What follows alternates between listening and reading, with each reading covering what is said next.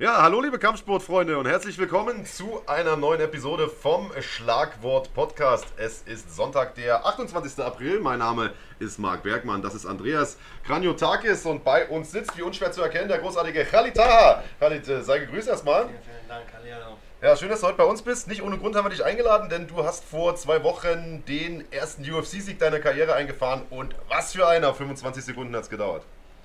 Ja, äh, in Atlanta UFC 236.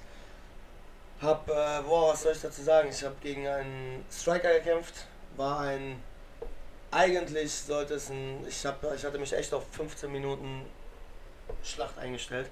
Hatte ich auch vorher im Interview gesagt und äh, er hatte das auch erwähnt. Er hatte gesagt, er wird mich ausnocken und äh, er hat was zu beweisen und äh, ja. Aber so wie es halt ist, wenn Striker auf Striker trifft, ihr wisst, entweder 15 Minuten Schlacht oder Einer muss 25 fallen. Sekunden. Einer muss fallen. Und Ja. ich glaube, er war ein bisschen überrumpelt auch davon, wie du rausgekommen bist. Hast ihn direkt erwischt mit dem, glaub, linken Haken. Für alle, die das nicht gesehen haben, schämt euch. Ihr könnt euch das Ganze aber nochmal anschauen. Wir können es leider nicht hier live in der Sendung einblenden. Ja. Ihr wisst schon, Bildrechte und so weiter. Aber ihr könnt auf unsere Facebook-Seite gehen. Schlagwort der Run Fighting Podcast. Dort ist es ganz oben festgepinnt. Dauert nur 25 Sekunden. Der Kampf ging, wie gesagt, nicht besonders lang. Kann man Ja, anschauen. Kracher Ding und ich denke mal, du wirst dich ganz besonders freuen, denn äh, den meisten dürfte das noch im Hinterkopf sein. Du hast dein UFC-Debüt im letzten Jahr gegeben in Hamburg. Ähm, das Ganze war eine kurzfristige Geschichte. Ich glaube, zwei Wochen vorher oder sowas eingesprungen. Drei Wochen habe ich gehabt. Drei Wochen vorher eingesprungen, kurzes Trainingslager, eine Gewichtsklasse über deiner anderen, äh, über deiner eigentlichen gekämpft, ähm, trotzdem einen guten Kampf gemacht, äh, aber am Ende hat es nach Punkten dann äh, leider nicht gereicht. Jetzt der erste Sieg, wie viel Last ist da von deinen Schultern abgefallen? Ja, jede Menge. Jede Menge. Also ich sag ganz ehrlich, ich habe äh, ich hab nicht das Gefühl gehabt, dass ich mit dem äh, Rücken zur Wand stehe. Habe ich, hab ich nicht das Gefühl gehabt. Ich habe äh, ich glaube, ich habe trotz der Niederlage habe ich äh, mich trotzdem gut verkauft. Weil ich meine, man kennt es auch aus internen Gesprächen, auch durch mein Management, durch äh, man weiß, man hat sich gut verkauft. Wie gesagt, ich bin kurzfristig eingesprungen gegen einen sehr, sehr guten Mann. Ich habe äh, 15 äh, Minuten gekämpft. Äh, Es war ein guter Kampf. Es war jetzt nicht irgendwie, dass ich da voll dominiert wurde oder sonst Nee, irgendwas. im Gegenteil. Ich glaube, im Stand sogar hast du den Kampf dominiert, Ja, wenn ich das ja. richtig in Erinnerung habe. ja, wir haben uns, ich sage auch ganz ehrlich, damals auch falsch eingestellt auf den Kampf. Es ging alles so schnell, so kurzfristig hinher. Auf einmal war die Fight Week und Media Day hin. Und, und wenn du das nicht kennst, das ist so. Auf einmal war ich in Hamburg und dachte, boah, ich muss kämpfen. Und wir hatten uns gar nicht so darauf eingestellt. Ich hatte mich ehrlich gesagt damals darauf eingestellt. Ähm, er hat in der UFC unterschrieben auch. Er kämpft gegen einen Bantamweight. Er denkt sich, boah, da werde ich jetzt schön Gas geben, schön zeigen, was ich drauf habe. Und ich habe wirklich gedacht, dass er mit mir striken möchte, weil das davor sein Kampf hatte der fünf Runden, ein fünf Runden Match, hat schön im Striking dominiert, hat, hat jeden Schlagabtausch mitgenommen und ich dachte, alles klar. Wie man mich halt kennt, äh, Striking ist mein Ding, alles oder nichts.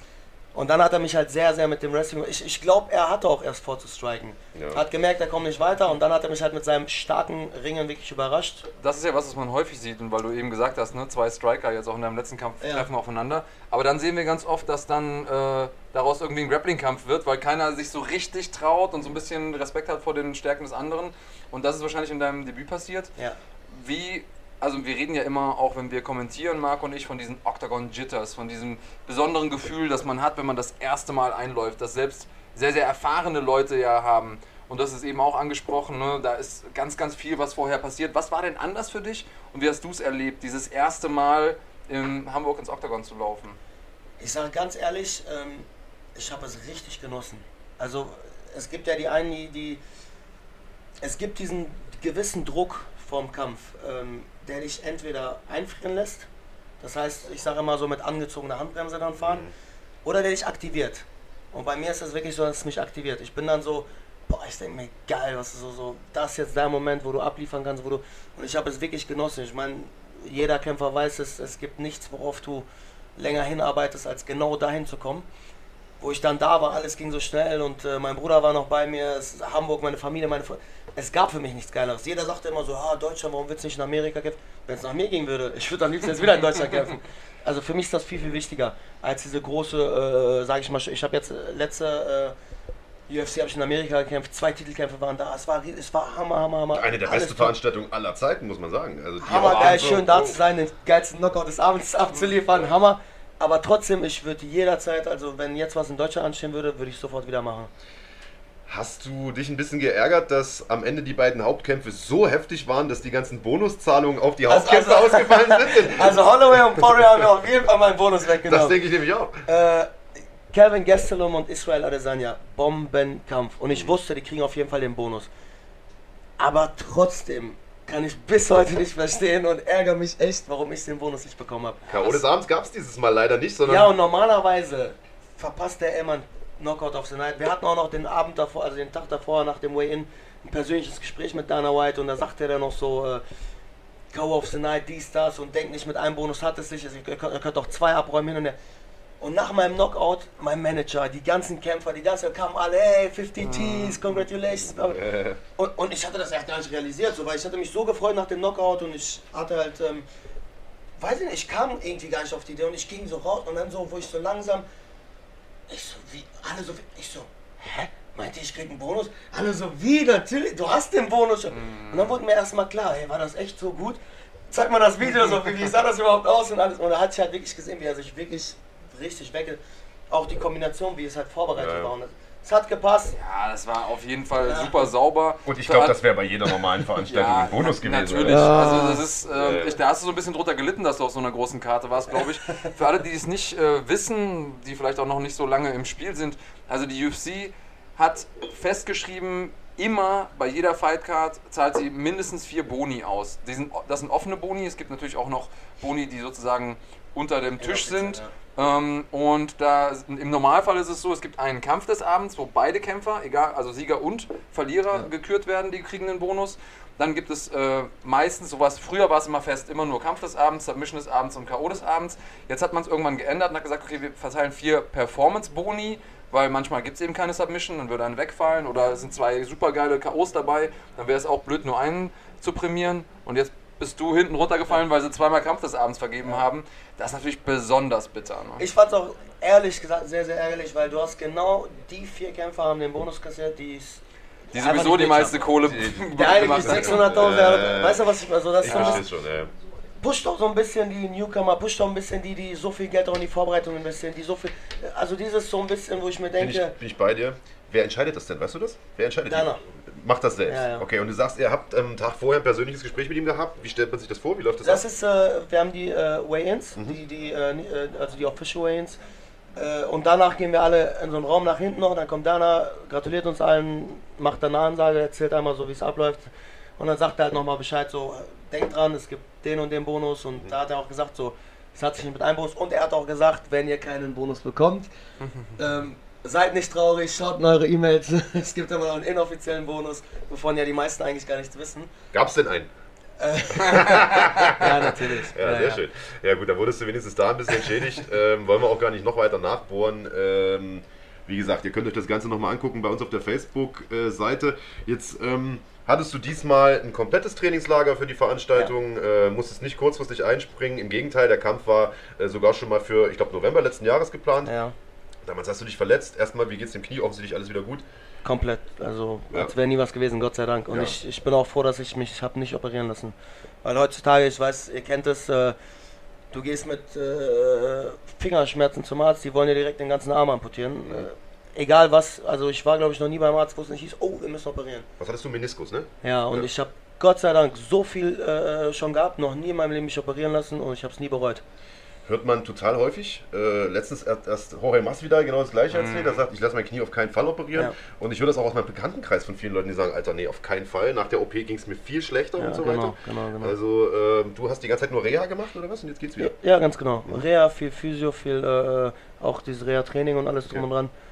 Komplett Also ausgehalten. ich habe sechs Knie-OPs gemacht. Ich wünschte, ich wünschte, ich hätte mir ein paar davon gespart. Einige müssen natürlich sein, wenn Ja. wirklich das Knie komplett zerschossen ist. Aber ähm, ja, zum Beispiel Fußgelenk operiert man heute gar nicht mehr. Ja. Weil man weiß, okay, da machen wir eh mehr kaputt, als wir Ja, ganz machen. Ähm, selbst wenn Bänder gerissen sind und so. Ja, Knie ist halt ein sehr kompliziertes Gelenk. Ich freue mich, dass das für dich so funktioniert hat. Also du hast jetzt gar keine Nachwehen davon? Gar nicht. Ja, siehst du so. Ich habe es im ersten Moment auch nicht richtig äh, geglaubt. Ich habe gedacht, ah, ein bisschen wird immer sein, weil, weil du kennst es ja, es dauert auch so ein bisschen. Aber 0,0 Prozent, Gott sei Dank, Mhm. wirklich. Cool. So, und jetzt hattest du ein volles Trainingslager gehabt. Wo hast du es gemacht? Warst du wieder in Kanada? Ja, ich habe in Marokko angefangen. Also ich war jetzt in Deutschland, dann sind wir äh, mit Ottmann und den Jungs sind wir nach Marokko geflogen.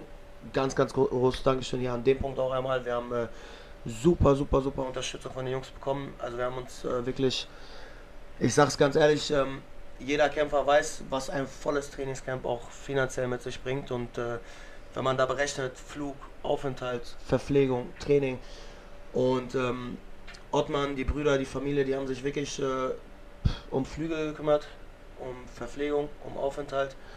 Trainer haben die eingeflogen, äh, die haben ein eigenes Gym, eine Schule dort gebaut für uns, also quasi unsere eigene äh, Uni sozusagen. Es gab einfach nichts, was dir gefehlt hat dort. Und äh, das ist übrigens auch der nächste Ort, wo es wieder hingeht. Ähm, ja, und da waren wir dann erstmal zwei Wochen, haben uns dort alle zusammen vorbereitet, haben so mehr oder weniger zusammen unser Camp begonnen. Ähm, ja, dann ging es für mich zurück nach Deutschland. In Deutschland kurz gewesen und dann ging es halt ins Hauptcamp nach Kanada, wieder ins TriStar Gym nach Montreal. Und dort bin ich dann, ich glaube, acht Wochen gewesen Mhm. ungefähr.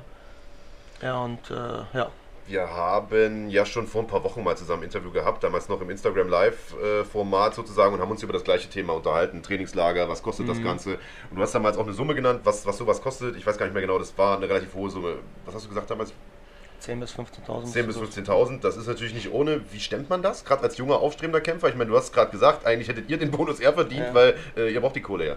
Ja, äh, ich habe jetzt ähm, mehr oder weniger das große Glück, sage ich. Ich habe äh, Sponsoren, die mich da unterstützen.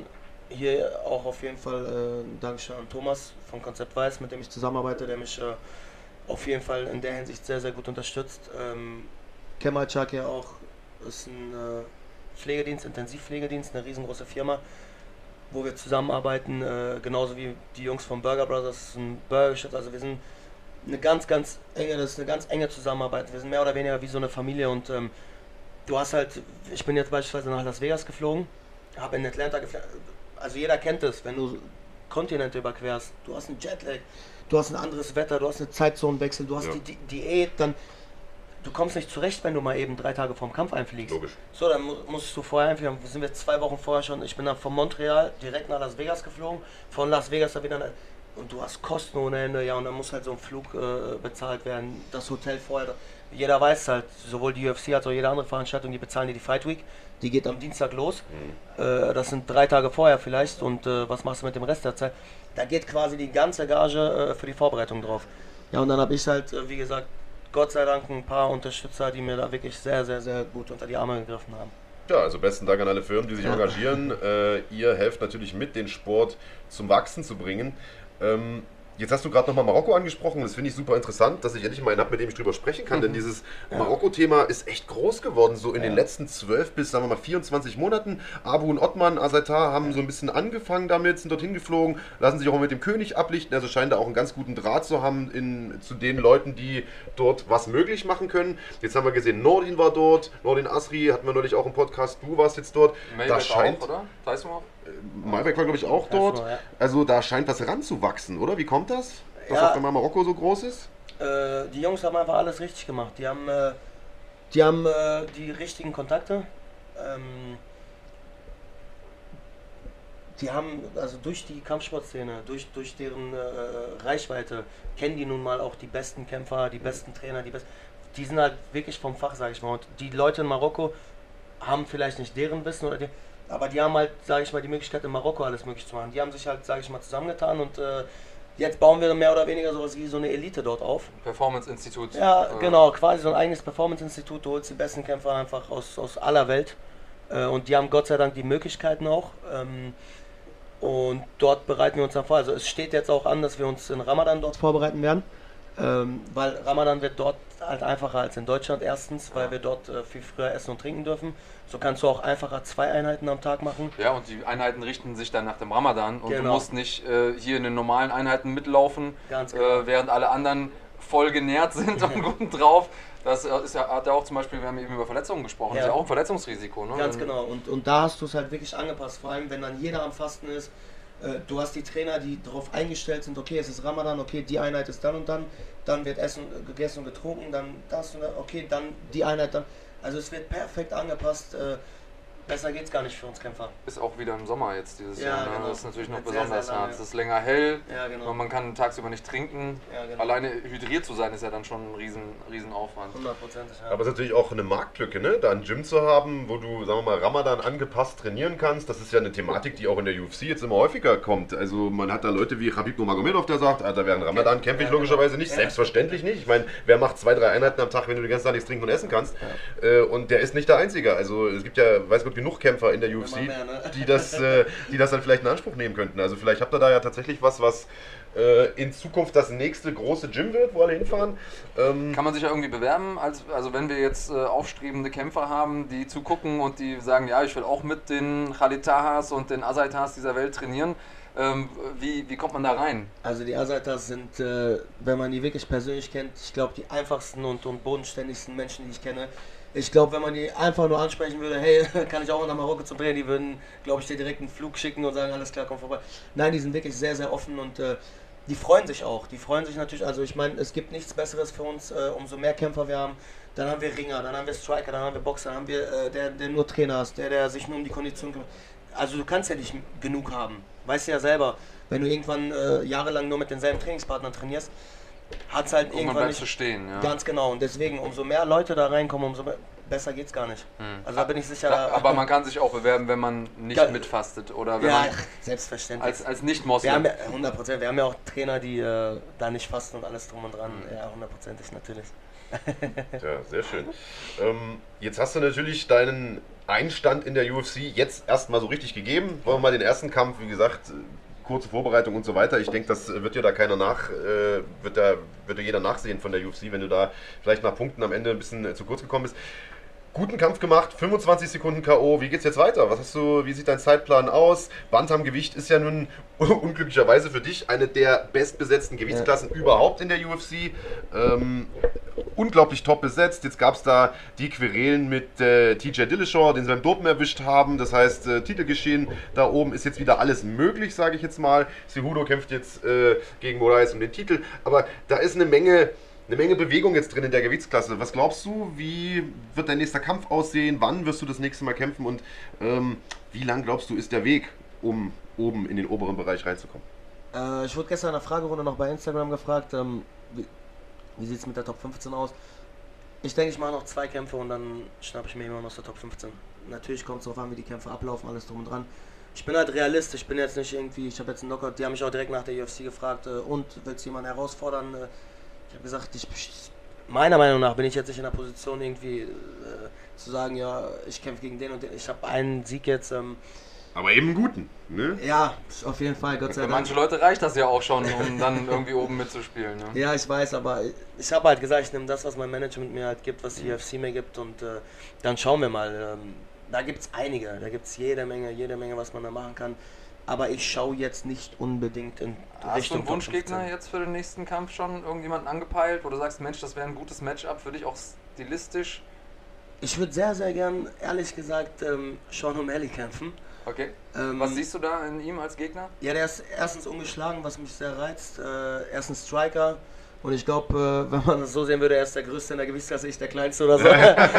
also wäre ganz lustig, glaube ich. Und, und, und beides als Striker. Ich, ich kann mir vorstellen, dass es richtig geil wäre. So wie er mich versucht auf Distanz zu halten, ich die Distanz überbrücke, reinknalle und äh, könnte richtig geil sein. Richtig geiles Ding. Deswegen wünsche ich ihm auf jeden Fall, dass er den Kampf gewinnt. Ja, Und, weil du der äh, Erste sein willst, der, sehr, sehr der gerne. Null knackt. Sehr, ja. sehr gerne. Aber wie gesagt, ich glaube, er ist halt extrem auch gehypt und alles drum und dran. Ähm, meiner Meinung nach overhyped. Hm. Ja. Aber ich glaube nicht, dass ich jetzt wirklich den Kampf kriegen könnte. Wenn, Wenn, dann ich den auf musst du vielleicht Fall mal auf. Twitter anfangen, so machen sie ja jetzt alle, auf Twitter ein bisschen Beef Ja, ich muss glaube ich sowieso aktiver auf Twitter werden. Ich hab, äh, war glaube ich noch nie in meinem Leben online auf Twitter. Die Deutschen verstehen Twitter nicht so richtig, habe ich das Gefühl. Ja, genau. Richtig. Aber bei den Amis äh, funktioniert das schon sehr, sehr gut. Ja, gut, du hast ja eh nicht so ein gutes Händchen, was Social Media angeht. Also ich, äh, als wir, muss dazu sagen, wir haben ja nun äh, Khalid irgendwie letzte Woche gefragt, ob er Lust hat auf einen Podcast, hat er Gott sei Dank gehabt, ist hergekommen und wir haben ihm so das ganze Promomaterial geschickt und gesagt, mach mal ein bisschen Alarm auf, den, äh, auf Social Media. Sagt er, geht leider nicht, denn alles wurde gehackt. Was ist Ja. da los? Ganz, ganz schlimm, wirklich. Ja. Also, ähm, ich habe es erst gar nicht wahrgenommen. Ich hab es, hat so angefangen, ich habe nach dem Kampf, äh, hat's ich hatte ein Foto gepostet von dem Fotografen von der UFC. Und die haben ja bestimmte Rechte. Aber äh, du kannst es halt einfach quasi kopieren, dann darfst du es posten. Aber wenn du es irgendwie in Original hin und her, kostet das Geld. Und, und ich dachte, auf einmal kriege ich eine E-Mail, ja, äh, du hast gegen äh, Bilderrechte verstoßen, bla bla bla. Wenn du äh, äh, dich darum nicht kümmerst, löschen wir dein Profil innerhalb der nächsten 24 Stunden. Und, und ich voll auf Panik, oh nein, nicht jetzt so, es läuft gerade so gut und so viele Nachrichten und keine Ahnung was. Und ich dachte, aber was habe ich falsch gemacht? Und, und für mich war das die einzige Erklärung, okay, das ist das Bild. Und das Bild, was ich gerade gepostet hatte, das war so schön und, und mit dem Team und äh, ich wollte es nicht löschen und ich dachte, okay, warte erstmal.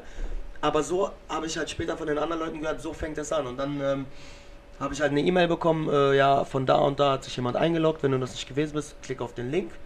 Und ich sage, hm, okay, ich klicke auf den Link. Das Problem ist, wenn du nicht in derselben, vielleicht maximal Minute draufklickst, ist es zu spät. Und wenn du eine E-Mail bekommst, bei mir blendet es nicht direkt ein, hey, du hast eine E-Mail wie bei WhatsApp oder was, Ja. sondern ich muss halt immer in den E-Mail-Ordner reingehen Ja. und bin, weiß nicht, vielleicht 10 Minuten später oder so mal reingegangen, hab geguckt. Ich klicke auf den E-Mail-Link und dann ähm, äh, stand da, äh, Dingens ist abgelaufen. So, okay. Geh wieder rein, auf einmal, zack, E-Mail geändert. Passwort geändert. Ich konnte mich gar nicht mehr einloggen. Dann hat er sich in mein Instagram eingehackt, äh, eingehackt in meine Facebook-Fanseite eingehackt, in meine Hotmail-E-Mail-Adresse eingehackt, meine private Facebook. Ich hatte 0,0% Zugriff auf nichts mehr. Und musste dann wirklich zusehen. Am Anfang war es noch so, mein Profil war dann auf einmal komplett verschwunden. Du hast mich einfach nicht mehr gefunden. Du hast meinen Namen eingegeben, ich habe einfach nicht mehr existiert.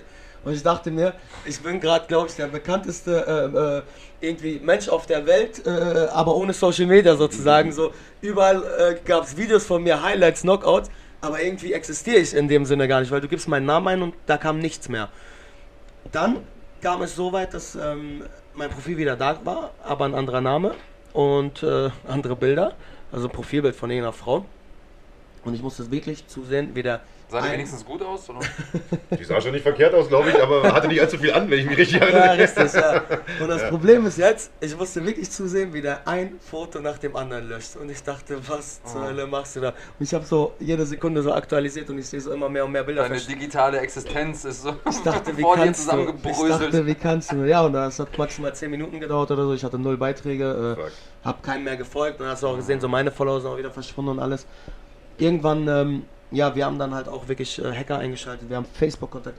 Apropos, ey, Facebook und Instagram, die haben richtig äh, gar nichts gemacht. Ganz, ganz schlechte Ja, Arbeit interessiert nicht. Muss ich wirklich sagen, weil wir haben, ähm, ich habe ja auch einen verifizierten Account. Wir haben äh, eine E-Mail geschickt mit dem Link von der UFC. Also das Video hat äh, innerhalb von kürzester, von ein paar Tagen, ich glaube über 400.000 oder 500.000 Aufrufe. Wir haben denen den äh, Link da rein, wir haben denen gesagt, kümmert euch drum, das ist ganz, ganz wichtig. Ich hatte auch ein Interview im äh, größten so arabischen Sender äh, im Fernsehen live und alles drum und dran. Kein Social Media, nichts. Ist halt heutzutage schwierig. Äh, und dann kam nur, ja, alles klar, wir schicken euch einen Code. Ähm, dann macht ihr ein äh, Foto mit Gesicht, beide Hände sollen zu sehen sein. Auf dem äh, äh, hältst du einen Zettel in der Hand, da steht der Code, Ausweis, den und den. Also mehr Garantie gibt es ja nicht, dass ich Ja. das bin. Haben wir gemacht, kam nichts mehr. Ja, wir melden uns hin und her. Hat über eine Woche gedauert, dann haben wir, ähm, ich hatte auch einen sehr, sehr, sehr, sehr guten Kontakt, der mit den Mitarbeitern in Irland von Facebook wirklich persönlich Kontakt hatte, mit denen telefoniert hat. Lange Rede, kurzer Sinn, hat alles nichts gebracht. Und dann habe ich wirklich ähm, von einem Freund einen Tipp bekommen, hatte mir einfach eine Nummer geschickt, sagte so, ihr kontaktiert den mal. Und ich hatte tausende Tipps bekommen. und Ich hatte schon Ja. wirklich keine Lust mehr. Ich war schon am überlegen, boah, neues Profil, wie machst du das, wie kriegst du wieder den blauen Haken, wie, Mhm. ist halt wirklich schwer, schwer wirklich sich aufzubauen. Habe ich den Typen kontaktiert, äh, wirklich, ich glaube, weiß nicht, was hat er gebraucht, zwei oder drei Tage. Also mich Feuer an, mit so- Feuer bekämpft quasi. Wirklich, ruf mich an, so, ja, äh, ich bin in deinem Insta-Account drin. Ne? Ich sag, nein, niemand. Was Hacker gewesen oder was ist das? Ja. Ah, okay. Also er hat den Hacker zurückgehackt, hat mir meine Fotos wiedergeholt, hat mir mein Profil wieder. Also wirklich, wirklich der Wahnsinn, der Typ. Also hast du jetzt wieder reale Profile? Nur Instagram, also meine E-Mail und mein Facebook immer. Ich habe gesagt, alles andere erstmal Ah, beiseite. Insta. Und mein Instagram-Account wieder. Ja, und den haben wir jetzt erstmal wieder. Da sind, glaube ich, so 200 Bilder oder so gelöscht, aber das sind alte Kannst du Fotos sagen, was der Hacker gekostet hat? Kannst du mich privat fragen? War- war Falls das du- wert? Falls du, auf jeden Fall. Also mir ist, mir ist das selber auch passiert. Ich hatte mal über 5000 Twitter-Follower, Ja. als Twitter in Deutschland noch keiner kannte. Wollte ich gerade sagen, 5000 Äh, bei Twitter, dann noch ja, damals. jetzt bin ich, jetzt krebs ich irgendwie nach fast neun Jahren später bei 3000 rum. Überleg mal. Aber das sind so Sachen, das hat damals noch keiner mitgeschnitten. Mhm. Also ich, ich kann das sehr gut nachvollziehen. Äh, auch meine E-Mail war weg. Mein, Ja. Damals gab es noch StudiVZ. Ja, Das Ding wurde auch komplett Aber erzähl gelöscht. mal dazu, wer dich gehackt hat. Das ist ja der größte Witz. Ja, Die Geschichte höre ich irgendwie schon zum hundertsten Mal. ja, ja, natürlich. Oh mein Gott. ähm, ja, genau. Ähm, das ist sehr, sehr unangenehm, ja. Ja, vor allem, vor allem gerade, wo ich, ähm, ich war in Atlanta und flieg zurück und äh, der Kampf lief so gut und, und so, weißt du, was ich Ja, meine? ja, Du hast klar. auch Zur tausende schlechtesten Anfragen. Zeit, natürlich. Er hat mich einfach genau dann erwischt, so, so ganz, ganz schlimm, wirklich. Ja, Und, und ist Facebook ist immer noch gehackt? Also Facebook nicht ist immer noch Weil gehackt. der Facebook-Account liked zumindest unseren Shit. Also alles, was wir gepostet haben, Nein, war immer Khalid Taha, das war Mein, dann... mein privater Account. Ach, das war der private Ja, Account. also ah, ja, okay. Fans- Den Ich gibt's also. Hacker mit Geschmack. Ja. Fanpage findest du nicht mehr. Ja. Ja, ich habe sogar später gesehen, der Hacker hat über mein Profil, hat einfach ganz viele Freunde von mir blockiert. So jeder, der mir geschrieben hat, hat er einfach blockiert. Wow. Äh, und der hat, ich habe auch gesehen, dass er halt auch andere Profile gehackt hatte. Also Aber wo ist da der Sinn? Das verstehe ich jetzt nicht. Also ich würde es ja verstehen, wenn Ich er glaube, das die, Profil verkaufen- ich glaub, die verkaufen die Profile. Ah, okay. Eine äh, äh, Dame, boah, die hat mir richtig leid getan, die hatte über 400.000 Follower. Äh, und die hat er auch gehackt und die hat sich ein neues Profil gemacht. Und jetzt pass mal auf, da sind wir wieder bei dem Thema. Die ist jetzt gerade bei 4.000. Hm, Ja. Verstehst du, was ich meine? Das, das, äh, ist, das ist ein Wert, den du, das hat natürlich auch einen monetären Wert und das ist auch ganz, ganz, ganz viel Arbeit, die da drin steckt. Also 400.000 Follower zu bekommen, ja. also das ist ja, selber, die ist- meisten Leute erreichen das niemals. Nein. Und wie willst du das irgendwie aufwiegen? Die Zeit, die da drin steckt, ja, das, das ist schon was, was man, ich glaube, da fehlt es in der Re Rechtsprechung auch noch an dem nötigen Verständnis, was das bedeutet überhaupt, wenn man sowas verliert. Ja. Was ich aber wirklich nicht verstehen kann, ist, wie äh, äh, Instagram und Facebook das einfach zulassen. Also das war viel zu einfach. Das ist, ich meine, ich habe ja, wo mein Profil weg war, konnte ich immer noch verstehen, okay, du, du siehst das Profil nicht, du findest das nicht, man kann es nicht so richtig nachweisen oder sonst irgendwas. Aber wo mein Profil da war, es stand immer noch Khalid Taha MMA, mein Instagram-Name. Aber dann stand zum Beispiel halt in der äh, Beschreibung, was weiß ich, äh, Chantal irgendwas und irgendeine nackte Frau. Ja. verstehst du, was ich? Also du siehst ja, irgendjemand hat mein Profil geklaut, ich habe euch die E-Mail geschickt. Warum äh, greift ihr da nicht drauf zu und äh, Vielleicht kümmert ist euch? denen einfach nicht wichtig genug. Ja. Keine Ahnung, aber ist echt nicht. Äh, und von wegen, dass als hier verifizierter User hast du ja extra äh, irgendwie gar nichts. Hast du nicht festgestellt? Nein, finde ich nein, gar persönlich. Oh Mann, also ähm, ich kann so viel sagen, als ich damals gehackt wurde, wurden auch noch Leute beleidigt und so, Leute, die heute teilweise nicht, nicht mehr mit mir sprechen, weil sie mir nicht geglaubt haben, dass nicht ich Ja, es ja. war. Gute Ausrede. Ne? Also da müsst ihr wahrscheinlich Konnte ich mal eine Woche lang komplett vom Leder ziehen. Was meinst, was meinst du, was ich für Diskussionen hatte? Weil der hat ja jedem entfolgt. Ja, Äh, warum folgst du mir nicht mehr? Ja, ja. Ich so, Leute, bitte. Was kann man denn machen, um das, zu, ver- um das zu verhindern? Also besseres Passwort oder gibt es überhaupt eine Möglichkeit, das zu verhindern? Pass, ich denk mir, Passwort, Passwort kriegen die immer raus. Noch Ja. besser als Khalid 123. UFC 2019. Der äh, Kollege, der mir das da äh, geöffnet hat, der sagte, es gibt so eine Zwei-Faktor-Authentifizierung. Da, Ihr wisst ja, was ich meine. Heuwegelchen. Ähm, beispielsweise, wir haben das jetzt so, selbst wenn du meine E-Mail kennst und mein Passwort und dich jetzt bei mir im Instagram-Account einloggst, krieg ich erstmal eine SMS auf meinem Handy mit einem Code, Okay, den musst du den du auch nochmal brauchst. Ja. Den musst du eintippen und dann kommst du quasi erstmal ins Profil rein. Das ist so erstmal, sagt er, das Einfachste, womit du dich erstmal schützen kannst. Äh, aber da gibt es noch mehrere Wege auf jeden Fall. Ja. Der Hacker hatte mir übrigens auch noch bei WhatsApp geschrieben, das war ja die größte Dreistigkeit. Schreibt mir bei WhatsApp so, ja, ich hatte gehört, dein äh, Instagram-Account ist gehackt. Und ich dachte, das wäre halt so Instagram-Support oder irgendwas. Ich Ja. so, ja, genau. Und so, äh, ich so, wie könnt ihr mir helfen? Und so, er sagte zu mir ganz stumpf, so, ja, wie viel zahlst du? Ich sag, wie bitte? Hat er auf Deutsch oder auf Englisch Ne, geschrieben? Englisch. Ich sag, wie, wie viel zahlst du? Was, was denn hier? Kaputt. Dann ist das vielleicht auch der Move, weil als du gerade gesagt hast, die wollen die Accounts verkaufen und so, da dachte ich mir, okay, macht Sinn, Mhm. aber warum dann alle Leute blocken und warum alle entfolgen? Das ergibt dann ja keinen Sinn. Aber wenn er natürlich vor deinen Augen deinen Account zugrunde richtet und dann irgendwann so bei der Hälfte vielleicht sagt, ey, ich kann aufhören, aber musst du bezahlen, das ist natürlich ein Geschäftsmodell, da bezahlen bestimmt viele. Und ich könnte mir vorstellen, die junge Dame hier mit 400.000 Followern, da überlegst du zweimal, ob du denen das Geld gibst, wenn das deine Geschäftsgrundlage Die ist. denkt sich auch 200 äh, mehr Booty-Picks, viel Arbeit, dann gebe ich mal 3,50 Euro für aus. Ja, sehr ähm, ja, fragwürdiges Geschäftsmodell, würde ich mal sagen. Ja. Ähm, ich bin froh, dass du zumindest mal Insta wieder hast und wir Ja, wünschen uns, dass du natürlich auch äh, auf den anderen Präsenzen wieder authentisch bist. Bald, bald. Ich drücke dir die Daumen. Ja, ähm, Dein Instagram-Handle ist nach wie vor Khalitaha MMA, ne? Ja, genau. ganz In genau. einem Wort. Ja, genau. Also da könnt ihr ihm folgen, äh, die Follower wieder Ja, zurück im alten Niveau bringen. Wie viel waren es mal ursprünglich? äh, nach dem Kampf, ich war bei 13, 13.400, glaube ich, oder was. Aber da bin ich jetzt auch, glaube ich, wieder angelangt. Naja, gut. Wo ich den wiederbekommen habe, war ich irgendwie bei 12.000 oder so. Also, die Ging- kommen gerade langsam wieder. noch. Ja, ja. Sehr gut. Ähm, lass uns mal kurz über das, äh, dieses Kampfsportwochenende sprechen, denn Ja. auch da gab es eine tolle UFC-Veranstaltung. Ich weiß nicht, du wirst wahrscheinlich noch gar nicht geschafft haben, die zu gucken. Nein, es war. Äh, du hattest ja relativ weite Anreise aus Dortmund und wie gesagt, Sonntag früh ist natürlich auch immer ein bisschen unangenehme Zeit hier der Podcast. äh, Gerade für einen Kämpfer. Ihr seid ja nicht unbedingt die Frühaufsteher. Ähm, die Ja, meisten doch, zumindest nicht. Doch, doch, mit den Einheiten morgens und so. Wir müssen, wir ja, müssen ja, morgens mit- raus. Echt? Ja. Was stehst du denn auf? Ja, morgens, wenn du morgens Einheit gehst, also immer. Also in Kanada haben wir jeden Montag und Mittwoch sind wir schon um 6 Uhr aus dem Haus. Guck an. Na gut, vom Kandidates kenne ich das nicht. Der ist bis 12 Uhr im Bett. Anders läuft das nicht. Ja, genau. Ja. So, so ungefähr sieht das aus bei mir. Ja. Ähm, Nee. über- Übrigens, greif zu, ne, wenn du was essen Dankeschön, möchtest. Dankeschön. Ja, bediene ich. Äh, Du musst ja jetzt gerade kein, kein Gewicht machen. da Nein, kannst du ja Gott sei Dank Croissant- nicht. Croissant auch reinhauen. Nee, wir hatten eine tolle äh, UFC Fight Night gestern mit einem sehr, sehr unter interessanten Hauptkampf. Nämlich mit äh, einem starken Jack Hermanson, der Jacare Sosa besiegt hat und zwar sehr, sehr dominant besiegt hat. Überraschend stark, würde ich sagen. Ich glaube, dass äh, er viele Leute überrascht hat. Insbesondere auch Jacare selbst, Ja. der ähm, glaub ich auch. nicht so aussah wie er selbst tatsächlich. Also es war nicht der Jacare, den viele erwartet hatten.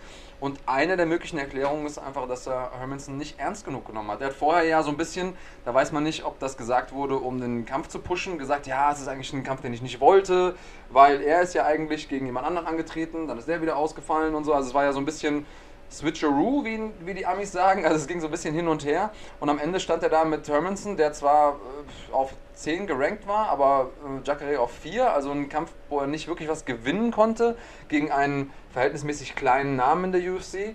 Und Hermanson hatte damit natürlich alle Chancen, sich einen Namen zu machen.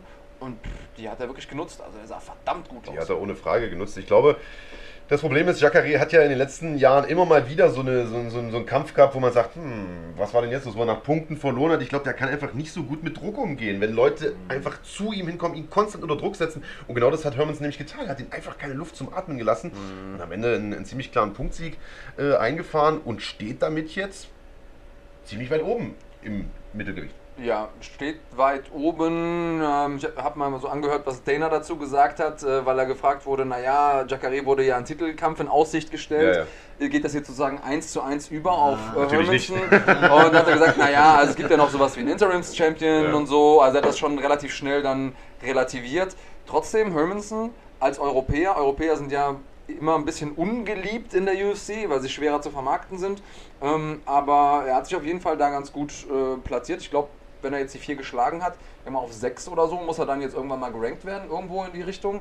Ähm, und das ist ja das Gute, wenn du einmal drin bist in den Top 15 und dann gegen andere Top 15 Leute kämpfst, da bist du und gewinnst, dann kann man dich halt auch nicht mehr rausschmeißen. Ja. Also da hat Hermanson schon das Richtige zur richtigen Zeit gemacht, hatte vorher, ja vier Wochen vorher, glaube ich, seinen Kampf, hat den gut bestanden und hat dann diese Chance ergriffen. Und das ist im Prinzip genau das gleiche, was du gemacht hast, Khalid. Und das, was man als Kämpfer machen muss. Man muss bereit sein und wenn die Chance kommt, zuschnappen und dann performen. Und das ist eben das, was Karrieren, die mal ganz gut waren und vielversprechend und dann absacken, von denen unterscheidet, dass Ja. jemand dann einmal durch die Decke geht, weil in den seltensten Fällen ist es so, dass die goldenen Opportunities dann sich wirklich auch lange ankündigen, sondern da muss man einfach zur richtigen Zeit ready sein. Ja, und ich glaube auch äh, Sieg oder Niederlage, wenn du gut ablieferst, kurzfristig einspringst und gut ablieferst, dann hast du einfach einen Stein im Brett. Und zwar nicht nur bei den Fans, sondern wahrscheinlich auch bei der UFC. Haben die, was haben die damals zu dir gesagt nach deinem Kampf? Ich habe selbst nach der Niederlage einen inoffiziellen Bonus bekommen, mal ganz nebenbei. Ja, vollkommen Also, verdient ja. auch, ja. Und äh, deswegen, und damals, ich kannte den inoffiziellen Bonus gar nicht so, bis so eine E-Mail kam von Dana White und habe ich damals meinen Manager angerufen, ich so, was ist das und so? Hilfe, Hilfe, ich bekomme Geld. Ist da, ist da ein Fehler passiert? ist das mein Geld? ja. Und äh, ja, äh, so hat es damals angefangen. Und ich meine, allein nach einer Niederlage bei UFC 236 äh, unterschreiben zu dürfen, hat, glaube ich, schon alles gesagt. Ähm, ich meine, man weiß, wie schwer es ist, in Amerika einen Kampf zu bekommen, bei einer Veranstaltung wie UFC 236 mit Titel. Und da dachte ich mir schon, alles klar. Und ich wusste, es wird so ein bisschen meine äh, ähm, Feuertaufe, weil mein Gegner halt extrem auch gehypt war. Äh, er kam halt auch dort aus Vegas, da aus der Nähe hin und her, Striker. Ich glaube, die wollten noch mal sehen, okay, alles klar, du hast gesagt, du bist ein Striker, du wurdest, äh, sag ich mal, outwrestlen in deinem letzten Kampf, dann zeig mal jetzt, was du wirklich kannst. Oh Gott sei Dank habe ich das auch Ja, gezeigt. ja, sagen. Alles gut ähm, ja, deswegen, also ich glaube, äh, ich habe schon, also da hat er den wirklich mein Debüt gefallen und ja, ich finde es ja gut, dass du jetzt auch nochmal gesagt hast, ja, trotz Niederlage nochmal einen Bonus bekommen, denn ich bin praktisch jede Woche mit dem Kollegen Kranjotakis hier in so ein bisschen einer Diskussion. Er versucht immer so ein bisschen eine Lanze zu brechen für die Kämpfer, sagt, ah, die verdienen viel zu wenig in der UFC. Ich bin so ein bisschen derjenige, der sagt, so. die können gerne mehr verdienen, aber es geht natürlich auch nicht, dass jeder Vorkämpfer direkt mit 150 Start und 150 Sieg äh, äh, antritt. So, das geht halt auch nicht. Und äh, wir schieben uns da den Ball immer so ein bisschen hin und her. Jetzt bist du im Prinzip ja der beste Ansprechpartner für sowas, denn du bist eben noch nicht in diesen Gefilden wie äh, Israel Adesanya oder Dustin Poirier, die da mit einer halben Million äh, nach Hause gehen, sondern bekommst, sagen wir mal, das kommt noch. kommt noch, hoffen wir. Äh, du bist noch in diesem Einstiegsgehaltsbereich, so Ja. nach dem Motto, sagst natürlich, die komplette Gage geht für ein Fightcamp drauf. Kommt man trotzdem über die Runden als Kämpfer? Bist du der Meinung, es muss sich unbedingt was ändern, wie viele Kämpfer das ja auch sagen, wir brauchen eine Gewerkschaft etc. pp. Oder sagst du, naja, wenn wir ehrlich sind, geht's schon, wenn man ein paar gute Sponsoren hat, muss man sich halt die ersten zwei, drei Jahre durchbeißen. Was ist so ein bisschen deine, deine äh, Ansicht dazu? Also, ähm, zu viel Geld verdienen kannst du nie. Das ist logisch, das ist das klar.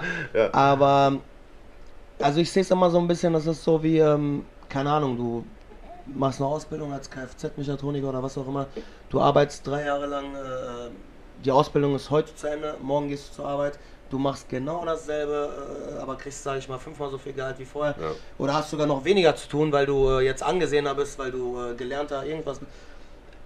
Es ist so ein bisschen, ähm, du musst immer so ein bisschen, sag ich mal, durch die Scheiße, wenn ich das mal so sagen darf, gehen, äh, bis du an dem Punkt bist, wo du wirklich sagst, okay, jetzt äh, hast du es dir in dem Sinne verdient, jetzt hast du dich bewiesen, jetzt hast du gezahlt. Aber ohne Sponsoren äh, wirklich nur von der Gage zu leben, ist, ist wirklich, würde ich schon sagen, unmöglich. Weil wenn du, du hast ja teil- gerade in der UFC, ist ja nicht wie hier auf irgendwelchen kleinen Events oder so, wo du sagst, ja, ich mache einfach vier, fünf Kämpfe im Jahr oder so. Das kann sein, dass du manchmal einen Kampf im Jahr hast. Und wenn du einen Kampf im Jahr hast, was, selbst wenn du 30 oder 40.000 da abräumst, was, was, was machst du da? Von dem du auch noch einen Großteil abgeben musst. Und, und, und dann noch, äh, wenn du wirklich diese Camps mitnimmst, wie ich das zum Beispiel mache, wo du wirklich diese äh, Reisen hast, wo du wirklich, das schaffst du nicht. Und da kommen wir halt wieder zu dem Punkt, wenn du dann halt wirklich Sponsoren und Unterstützer hast, die dich äh, äh, monatlich äh, dir da unter die Arme greifen, die dir äh, Flüge abnehmen, die dann auf einmal 2000 Dollar kosten oder sonst irgendwas oder, oder so ein Apartment in Kanada, wo du einfach mal eben 4000 Dollar für einen Monat zahlst, wo dir sowas abgenommen wird, da ähm, bist du schon sehr, sehr dankbar für und hast am Ende quasi wirklich die Gage für dich, kannst dir die Gage nehmen, kannst in die Vorbereitung wieder investieren, kannst in die Ernährung, ins Training, in alles drum und dran und ähm, baust dich dann halt so auf. Wir wissen aber halt, in der UFC geht es auch wirklich innerhalb von einem Jahr, kannst du auf einmal von 50.000 auf äh, eine halbe Million kommen. Ja, guck dir Israel Adesanya an. Ganz Ein Jahr, genau. fünf Kämpfe gemacht, jetzt ist der Typ Interims-Champion Überleg mal, äh, und verdient gutes Geld jetzt. der ist da glaube ich mit 630.000 oder was das war rausgegangen. Das war glaube ich nur das Offizielle, was er Ja, bekommen hat. offi- das offizielle Gehalt. Genau, ich will gar nicht letztlich- wissen, was Macht jetzt einen Kampf in Australien gegen Robert Whittaker, wo er wahrscheinlich. Ja, vor allem, Ja. vor allem heimischer Kulisse, Vor allem die ja. schwarzen Zahlen dann mit den Sponsoren und mit den Werbe. Das ist, oder, oder Holloway mit, ich meine, der war der Einzige, der beispielsweise Monster als Sponsor noch hatte. Also wir, ich glaube, wir haben ja keine Diskussion, keinen Diskussionsbedarf, wenn es um die Topstars geht. Also Ja, alle Leute, ja, ja. die irgendwie äh, in den, in den Top-Kämpfen stehen, auf den Pay-Per-View-Cards, keine Frage. Alle Leute, die irgendwie um Titel kämpfen, die verdienen gut. Worum es mir in der Diskussion häufig geht, und ich glaube, das geht manchmal ein bisschen unter, ist, dass die Leute, die in, die in der UFC ankommen, die haben ja, die sind quasi schon, wie du es eben gesagt hast, durch die Lehre gegangen. Und Ja. die haben teilweise schon studiert, haben ein Praktikum gemacht äh, und irgendwie noch ein Volontariat und sind dann jetzt im Job angekommen. Und wenn du als auf dem Level performen willst und auch so trainieren willst, dann ist es einfach schwierig, nebenbei noch zu arbeiten und dann trotzdem zwei, dreimal am Tag zu Ja, trainieren. Und deswegen ist meine Einstellung, dass zumindest mal auch die Einstiegskämpfer so viel verdienen sollten, dass sie sich einen Lebensstil, einen normalen Lebensstil leisten können. Muss nicht jeder mit einem Bentley durch die Gegend fahren. Ja. Das soll auch gar nicht so sein. Da bin ich auch mit Marc. Aber es sollte zumindest mal so sein, dass man sagt, okay, ich kann normal leben und täglich trainieren, ohne dass ich nebenbei noch, weiß ich nicht, meinem, meinem Brotjob nachgeben muss. Oder es ist ja so, viele der Kampfsportler, die ich so kenne, arbeiten nebenbei noch an der Tür oder machen Ja. irgendwelche anderen Sachen, was ja auch gefährlich ist. Das heißt, du, 100%. du riskierst deine Gesundheit. Vor allem dann noch nachts immer unterwegs zu sein, wach zu sein und Genau. dann, dann morgens. Ich kenne das selber, ich habe das ja früher selber auch gemacht. Was ich mir vorstellen könnte, wäre zum Beispiel, wenn man so äh, Sachen wie Reebok beispielsweise rausnehmen würde. Oder wenn Reebok einfach mehr zahlen Wie würde. es ja mal war. Also nochmal, Genau. äh, vielleicht zur Erinnerung für all die Leute, die das nicht wissen oder noch nicht so lange dabei sind. Früher war es so, dass in der UFC die Kämpfer ihre eigenen Sponsoren bringen konnten. Das heißt, die konnten auch ihre Fight Shorts und auf dem Banner, den der da reingehalten wird äh, vor dem Kampf, konnten die Logos von Sponsoren unterbringen, ähm, konnten auch mal teilweise irgendwie mit Kopfhörern oder so einlaufen. Und das hat natürlich auch zusätzliches Geld in die Kassen der Kämpfer gespült, mit dem die sich dann auch Fightcamps leisten konnten und Ja. ihr Leben. Dann hat die UFC irgendwann gemerkt, Mensch, das ist ja ganz schön viel Geld, die die Firmen äh, zu haben scheinen. Äh, Stufe 1 war, dass sie gesagt haben, jede Firma, die bei uns gezeigt werden will, die muss erstmal bei uns eine Lizenz kaufen.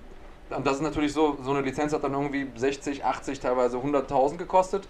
Wenn du als kleine Firma, sag ich mal, du willst irgendwelche Kampfsportklamotten herstellen, Ja. hast du ein gewisses Werbebudget. Wenn du davon schon mal 80.000 irgendwo rausbläst, bleibt natürlich weniger übrig für die Fighter. Und dann haben die irgendwann gesagt, wisst ihr was, ihr habt jetzt alle einen Sponsor und das ist unser Sponsor, Ja. nämlich Reebok und der bezahlt an uns und ihr bekommt davon was ab. Ich, äh, ich glaube, es wird nach Kämpfen, Genau. äh, also je nachdem, wie viel Kämpfe du in der UFC hast, es gibt so eine Staffelung. Ähm, ja, ist natürlich was, wo, wo auch am Ende des Tages die Kämpfer drunter leiden. Ähm, und äh, ich glaube nicht, dass es da nochmal einen Weg zurück gibt. Also ich glaube, äh, die, die. UFC wird, wird sich das nicht. Was die UFC als Argument natürlich gebracht hat, und das hat irgendwo auch seine Daseinsberechtigung, ist, dass sie natürlich MMA als Breitensport platzieren wollen. Ja. Und äh, alle Sportarten in den USA, die man so kennt, also Baseball, Basketball, Football, da haben die Leute Trikots an, also ein einheitliches Erscheinungsbild und das wollten die damit auch erreichen.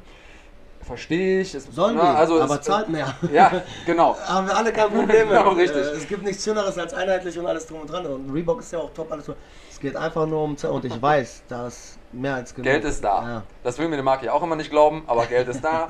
Das stimmt ja gar nicht. Also ich bin schon, ich weiß natürlich auch, dass Geld da ist. Ich, es geht einfach nur um die Menge des Geldes, über die wir uns hier verständigen. Also man sieht ja an Ralle, dass es offensichtlich mit der Menge, die es gibt, geht.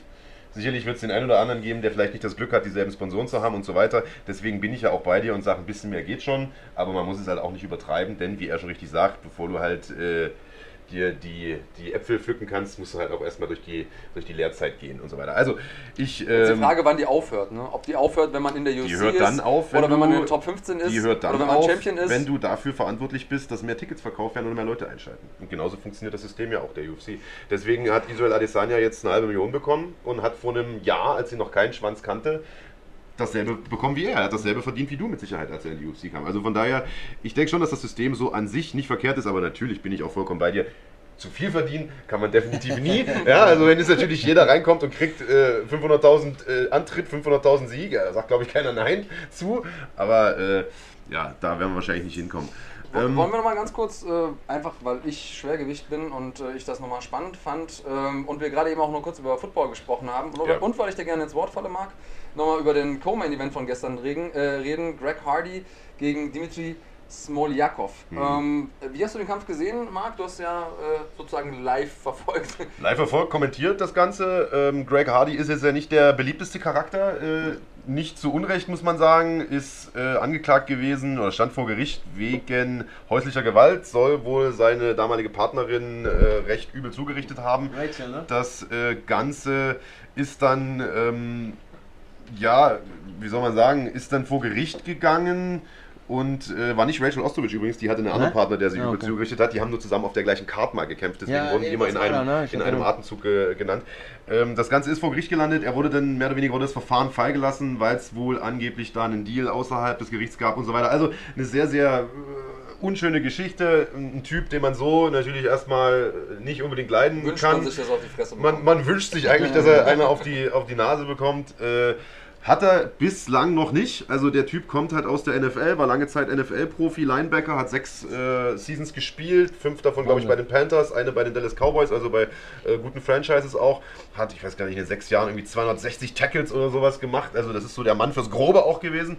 Super athletischer Typ, sportlich talentiert, seit der Highschool in diesem, in diesem Football-System drin, also auch hochklassiges Training gewohnt. Und ja, nach dieser ganzen Gerichtsgeschichte hat die NFL halt irgendwie gesagt, du, auf dich haben wir eigentlich keinen Bock mehr so richtig. Äh, Und er hat sich einen neuen Sport gesucht und ist seit 2016 im MMA, also trainiert seit drei Jahren. Wahnsinn. Hat seitdem halt irgendwie, keine Ahnung, vier, fünf Kämpfe gemacht, alle irgendwie in unter einer Minute gewonnen durch K.O. und äh, hatte jetzt Anfang des Jahres sein Debüt in der UFC ähm, gegen Alan Crowder, hat das verloren durch Disqualifikation, weil er dem Knie reingehauen hat, als er irgendwie gerade am Boden kniete und äh, hat jetzt seinen zweiten UFC-Kampf gemacht und den auch vorzeitig gewonnen, wieder in der ersten Runde. aber sehr hässlich. Also äh, Smoljakov sah sehr, sehr schlecht aus. Ja. Dana White war danach auch relativ ungehalten. Hat gesagt, ich weiß nicht, gegen welche neun Leute er gekämpft hat äh, Ja. und gewonnen hat, aber ich gehe mal davon aus, dass ein paar von denen gerade im Raum sind.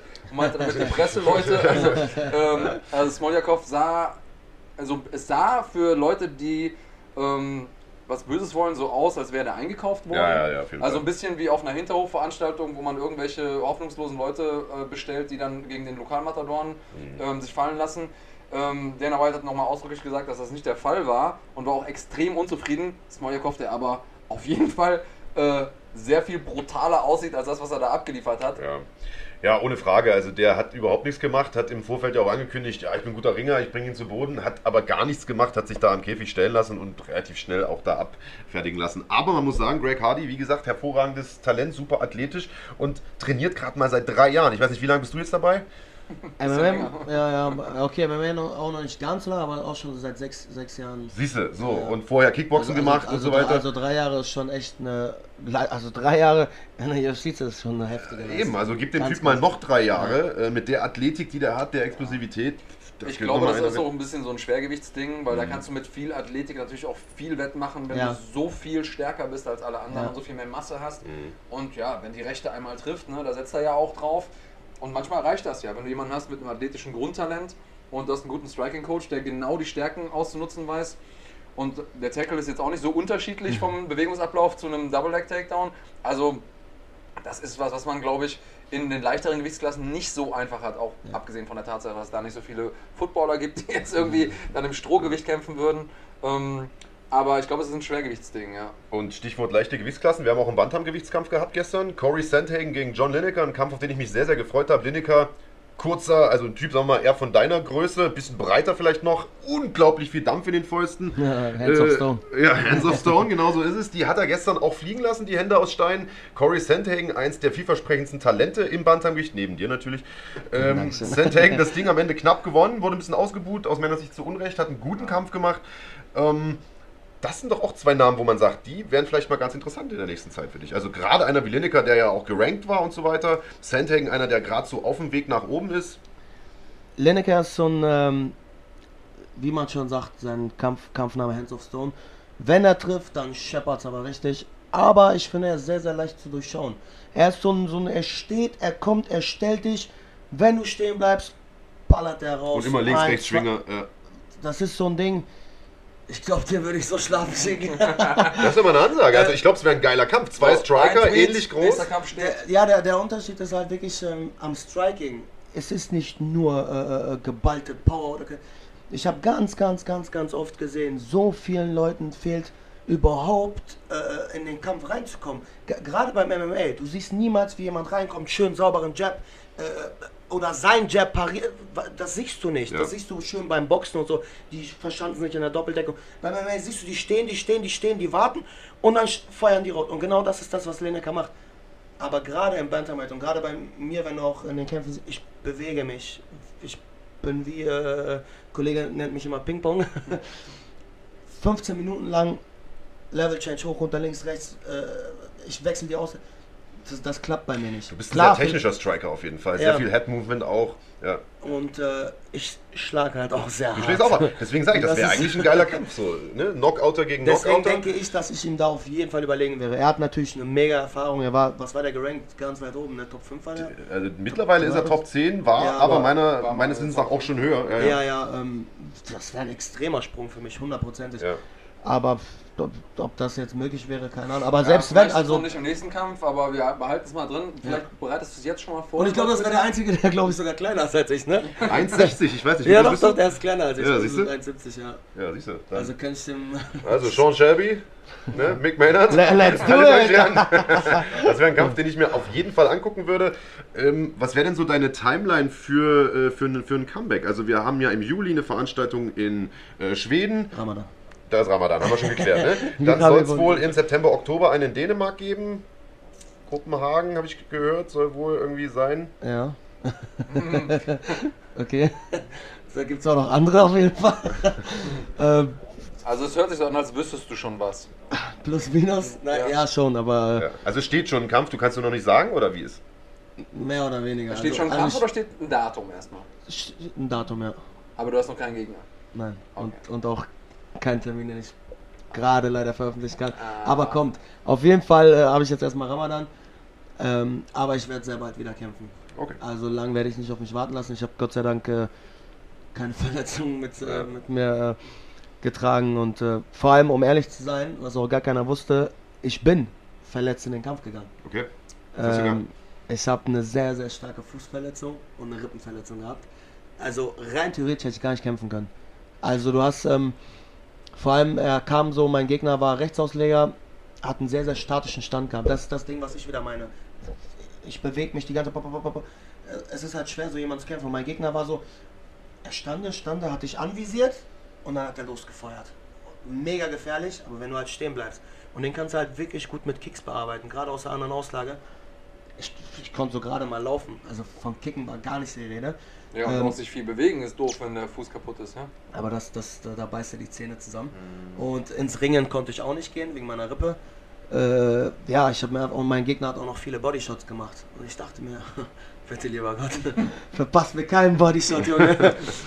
Aber ich musste kämpfen, das Ding. Ich, ich war davor, ich war im Saft, ich war nicht konditionell, ich war einfach in Topform. Ich habe einfach nur diese zwei WWchen gehabt, wo ich mir gedacht habe, einfach bitte lieber Gott, blende die aus und äh, Gott War, sei Dank. war das der Grund dafür, dass du auch so explodiert bist? Also du bist ja schon immer einer mit viel Dampf, aber eigentlich einer, der, wie du schon sagst, sehr, sehr technisch rangeht, sich erstmal reinarbeitet. Ich wollte einfach von, von der ersten Sekunde, weil mein Gegner war so, der, der hat immer direkt die Ringmitte genommen, hat immer die Gegner gedrückt und äh, hat die dann entweder ausgekontert oder hat sie- ich wollte einfach, hat er bei mir auch direkt am Anfang versucht. Ich habe dann direkt, bin vor, hab die Mitte, hab Druck gemacht, habe einfach gedacht, boah, ich werde dir jetzt 15 Minuten lang sowas um die Ohren ballern, bis du einfach runtergehst.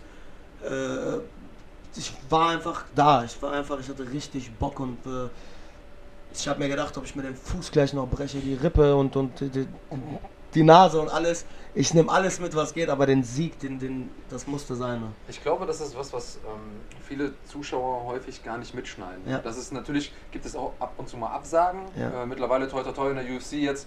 In der letzten Zeit sind wir verschont geblieben, aber häufig gibt es dann irgendwie Absagen, weil Kämpfer verletzt sind. Aber es gibt einfach so viele Kämpfer, die mit kleineren und auch größeren Verletzungen reingehen. Ähm, Usman war, glaube ich, auch mit gebrochenem Fuß, Ja. hat er jetzt seinen Titelkampf bestritten. Du haben wir jetzt auch gehört mit, mit Fuß und Rippe. Und das sind manchmal Dinge, die man überhaupt nicht verstehen kann. Und dann auch wir als Kommentatoren sitzen manchmal vor dem Kampf und denken, ja, okay, was ist denn hier gerade los? Ja, genau. Äh, wa- was ist da passiert? Also auch bei, bei Jacare weiß man jetzt nicht, ne? Weil das war nicht der Jacare, den wir kennen. War das eine mentale Sache?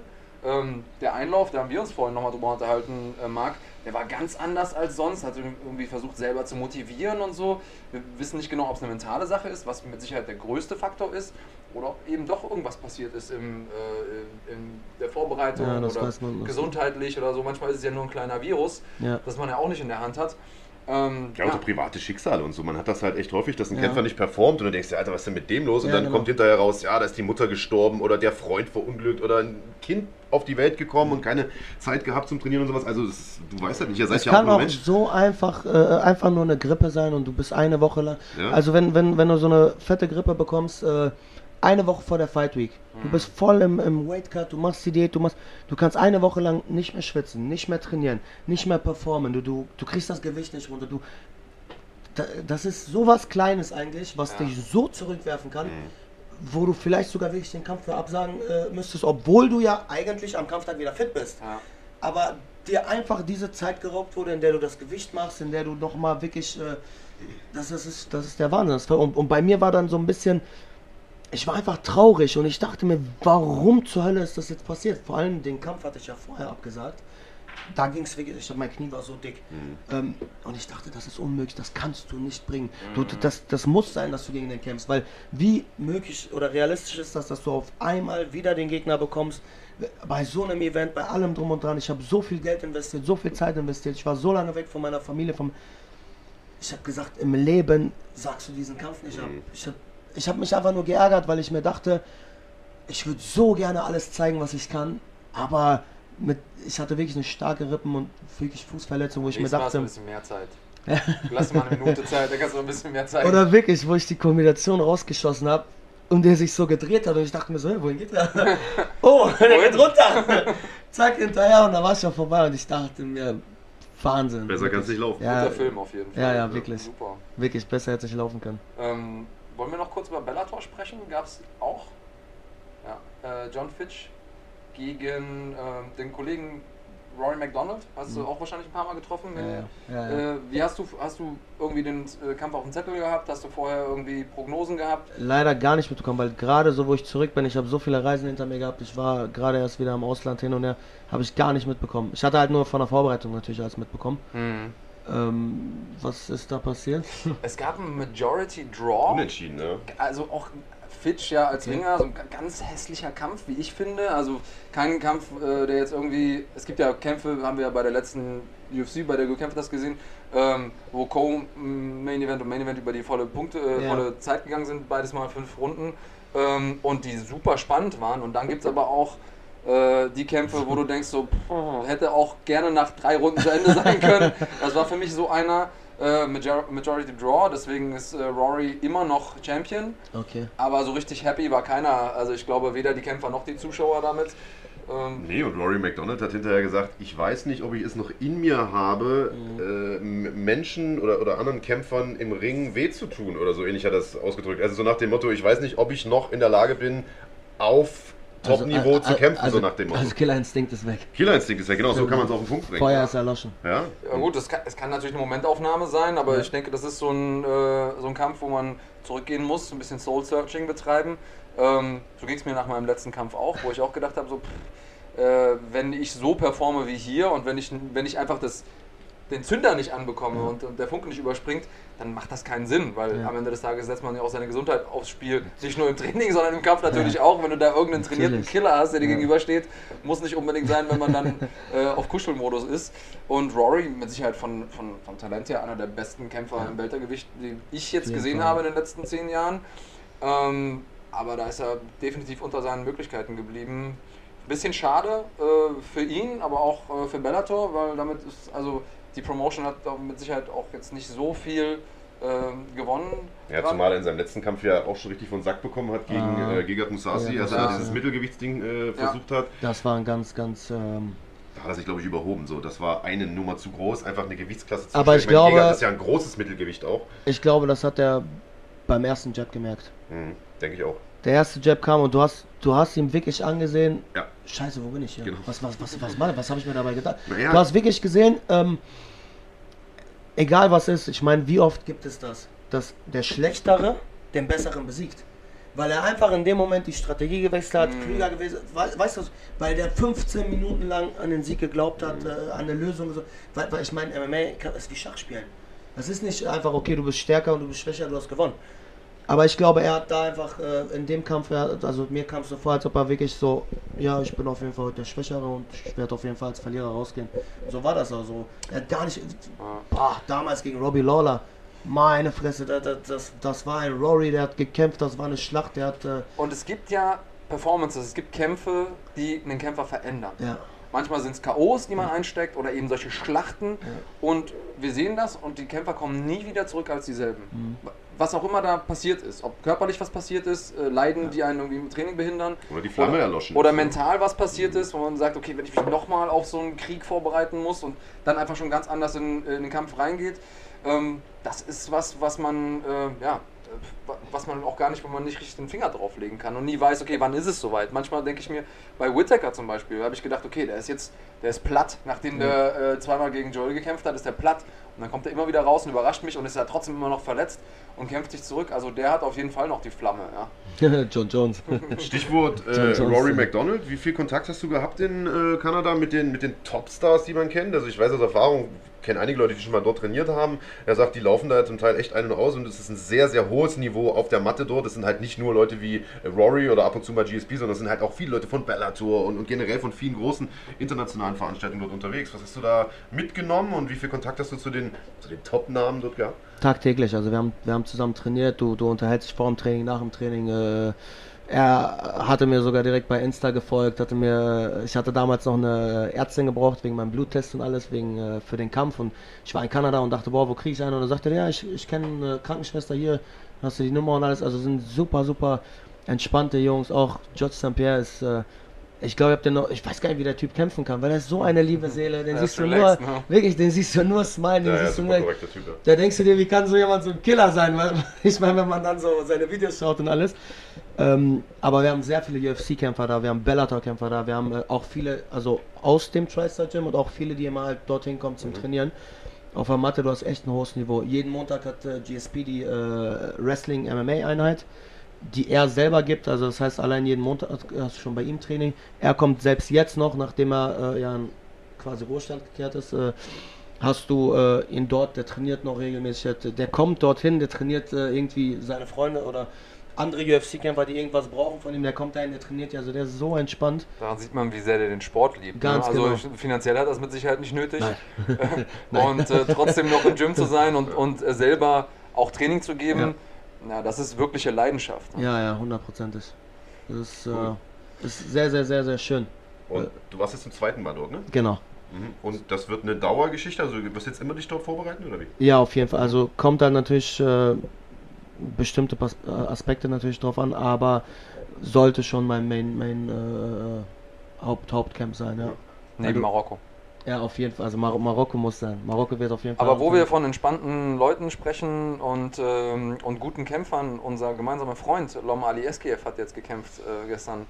Das ging leider nicht allzu gut aus für Ja. den. Hast du es live geguckt? Ja, ja, ich habe live geguckt.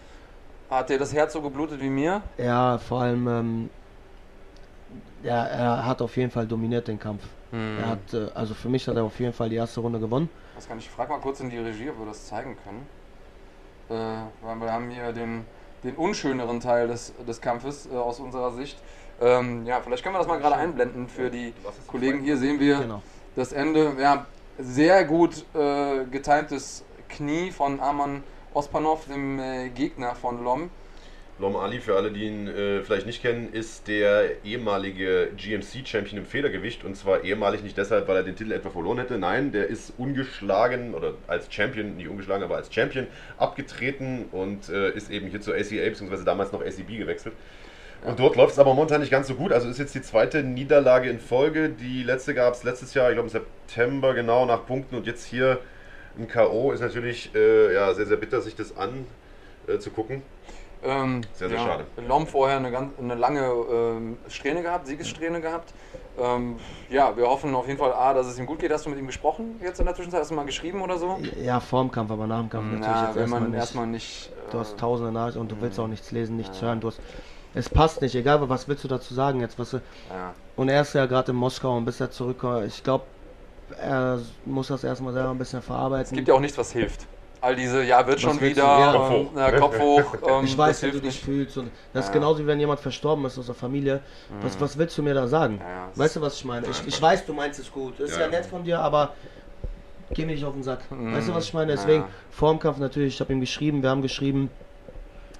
Und es hat mir auch gefallen, wie er, ähm, wie er angefangen hat. Der, der hat ganz anders gekämpft als sonst immer. Ich fand, äh, Lom hat immer sonst so ein bisschen strategisch gekämpft, so indem er so ein bisschen Druck gemacht hat und aber, aber keine Aktion so. Hat immer so ein bisschen gewartet und dann kam schon der Gegner. Dieses Mal, der hat losgelegt wie die Feuerwehr. Shake Hands rein, Druck, Druck, Druck, Druck, bap, bap, bap. Richtig starkes Ding und sein Gegner war echt ein starker Typ, ein sehr unorthodoxer Typ, ein langer, schlachsiger, hat viele Kicks, Drehkicks. Hat die erste Runde auf jeden Fall geholt, einen schön getimten Takedown also hat einen super Kampf gemacht. Ähm, Ja, zweite halt Runde ganz ekelhaft. Vor allem das Flying Knee war, ähm, es war nicht so dieses typische Flying Knee. Das sah so aus, als ob das rechte Knie kommt. Hm, Und das hatte der auch gut geblockt. Auf einmal hat er irgendwie mit dem linken so rausgeschossen, so ganz ziemlich komisch. sneaky, ja. Ganz, ganz unorthodox. Also halt. für alle, die ähm, das nicht richtig äh, fassen können, äh, Khalid und Lom sind tatsächlich richtig, richtig gute Freunde.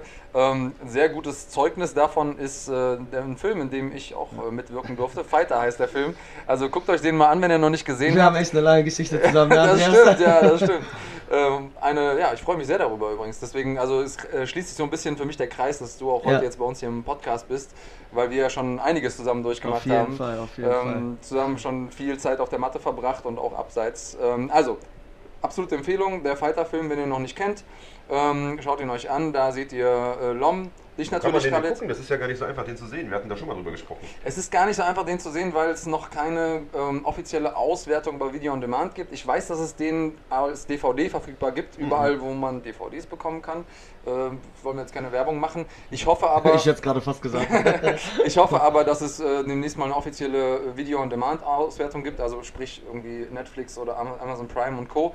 Ähm, sobald das so ist, dann werde ich das auch posten. Aber weil, oder weil man der Film ist wirklich gut. oder ja. man wäre damals einfach rüber ins Kino. Ja, es, es lief im Kino. Wir waren auf einer, auf einer Kinotour gemeinsam auch Ja, unterwegs. genau, ja, Ähm, war auch eine besondere Erfahrung. Auf ne? jeden Fall, auf jeden Fall. Hat richtig Spaß gemacht. Also Du bist also jetzt relativ medial äh, präsent. Du hast ja gesagt, du warst im was, libanesischen Fernsehen Genau, jetzt gerade. genau. Ich glaube, da haben wir sogar noch live miteinander geschrieben. Ja, ja, auch in richtig. Vorbereitung auf den Podcast.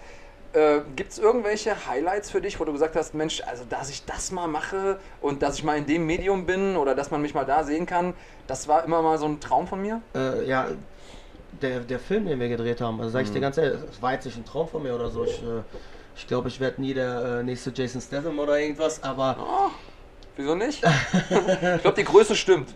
meinst du, er ist ja so Ja, klein? ja, echt? diesen, ja, der ist relativ. Er sieht aber Der war, aus der in war, mal, der war mal Ja, Toner, ja. doch, doch. Also, ich, also ein paar Zentimeter hat er vielleicht auf dich, aber äh, ungefähr müsste es hinkommen. Ja, nein, aber im Ernst, ich, ich meine auch damals, wo das Angebot kam mit dem Film, ich hätte ja niemals gedacht, dass- ich meine, er lief im CineStar, im Cineplex, im Cinemax, der lief in den größten Kinos, ich meine in Dortmund, in Münster, in, in Hamburg, in Berlin, der lief ja überall. Mhm. Wo ich mir dachte so, warte, ich setze mich ins Kino, so, du kaufst dir Popcorn, holst dir deine Nachos und. Siehst du deine eigene Nase? Ja, und ne? dann geht's los, so, weißt ich meine, war für dich sicher auch ein bisschen ungewohnt so. Und Total freaky, ja. ja, und äh, das, das war für mich schon ein sehr, sehr schönes Erlebnis. Also Mhm. fand ich echt. Vor allem das Wichtigste war für mich damals noch, als ich der ähm, Regisseurin auch gesagt, äh, wo sie damit ankam und ich sagte, was soll ich damit? Ich bin kein Schauspieler.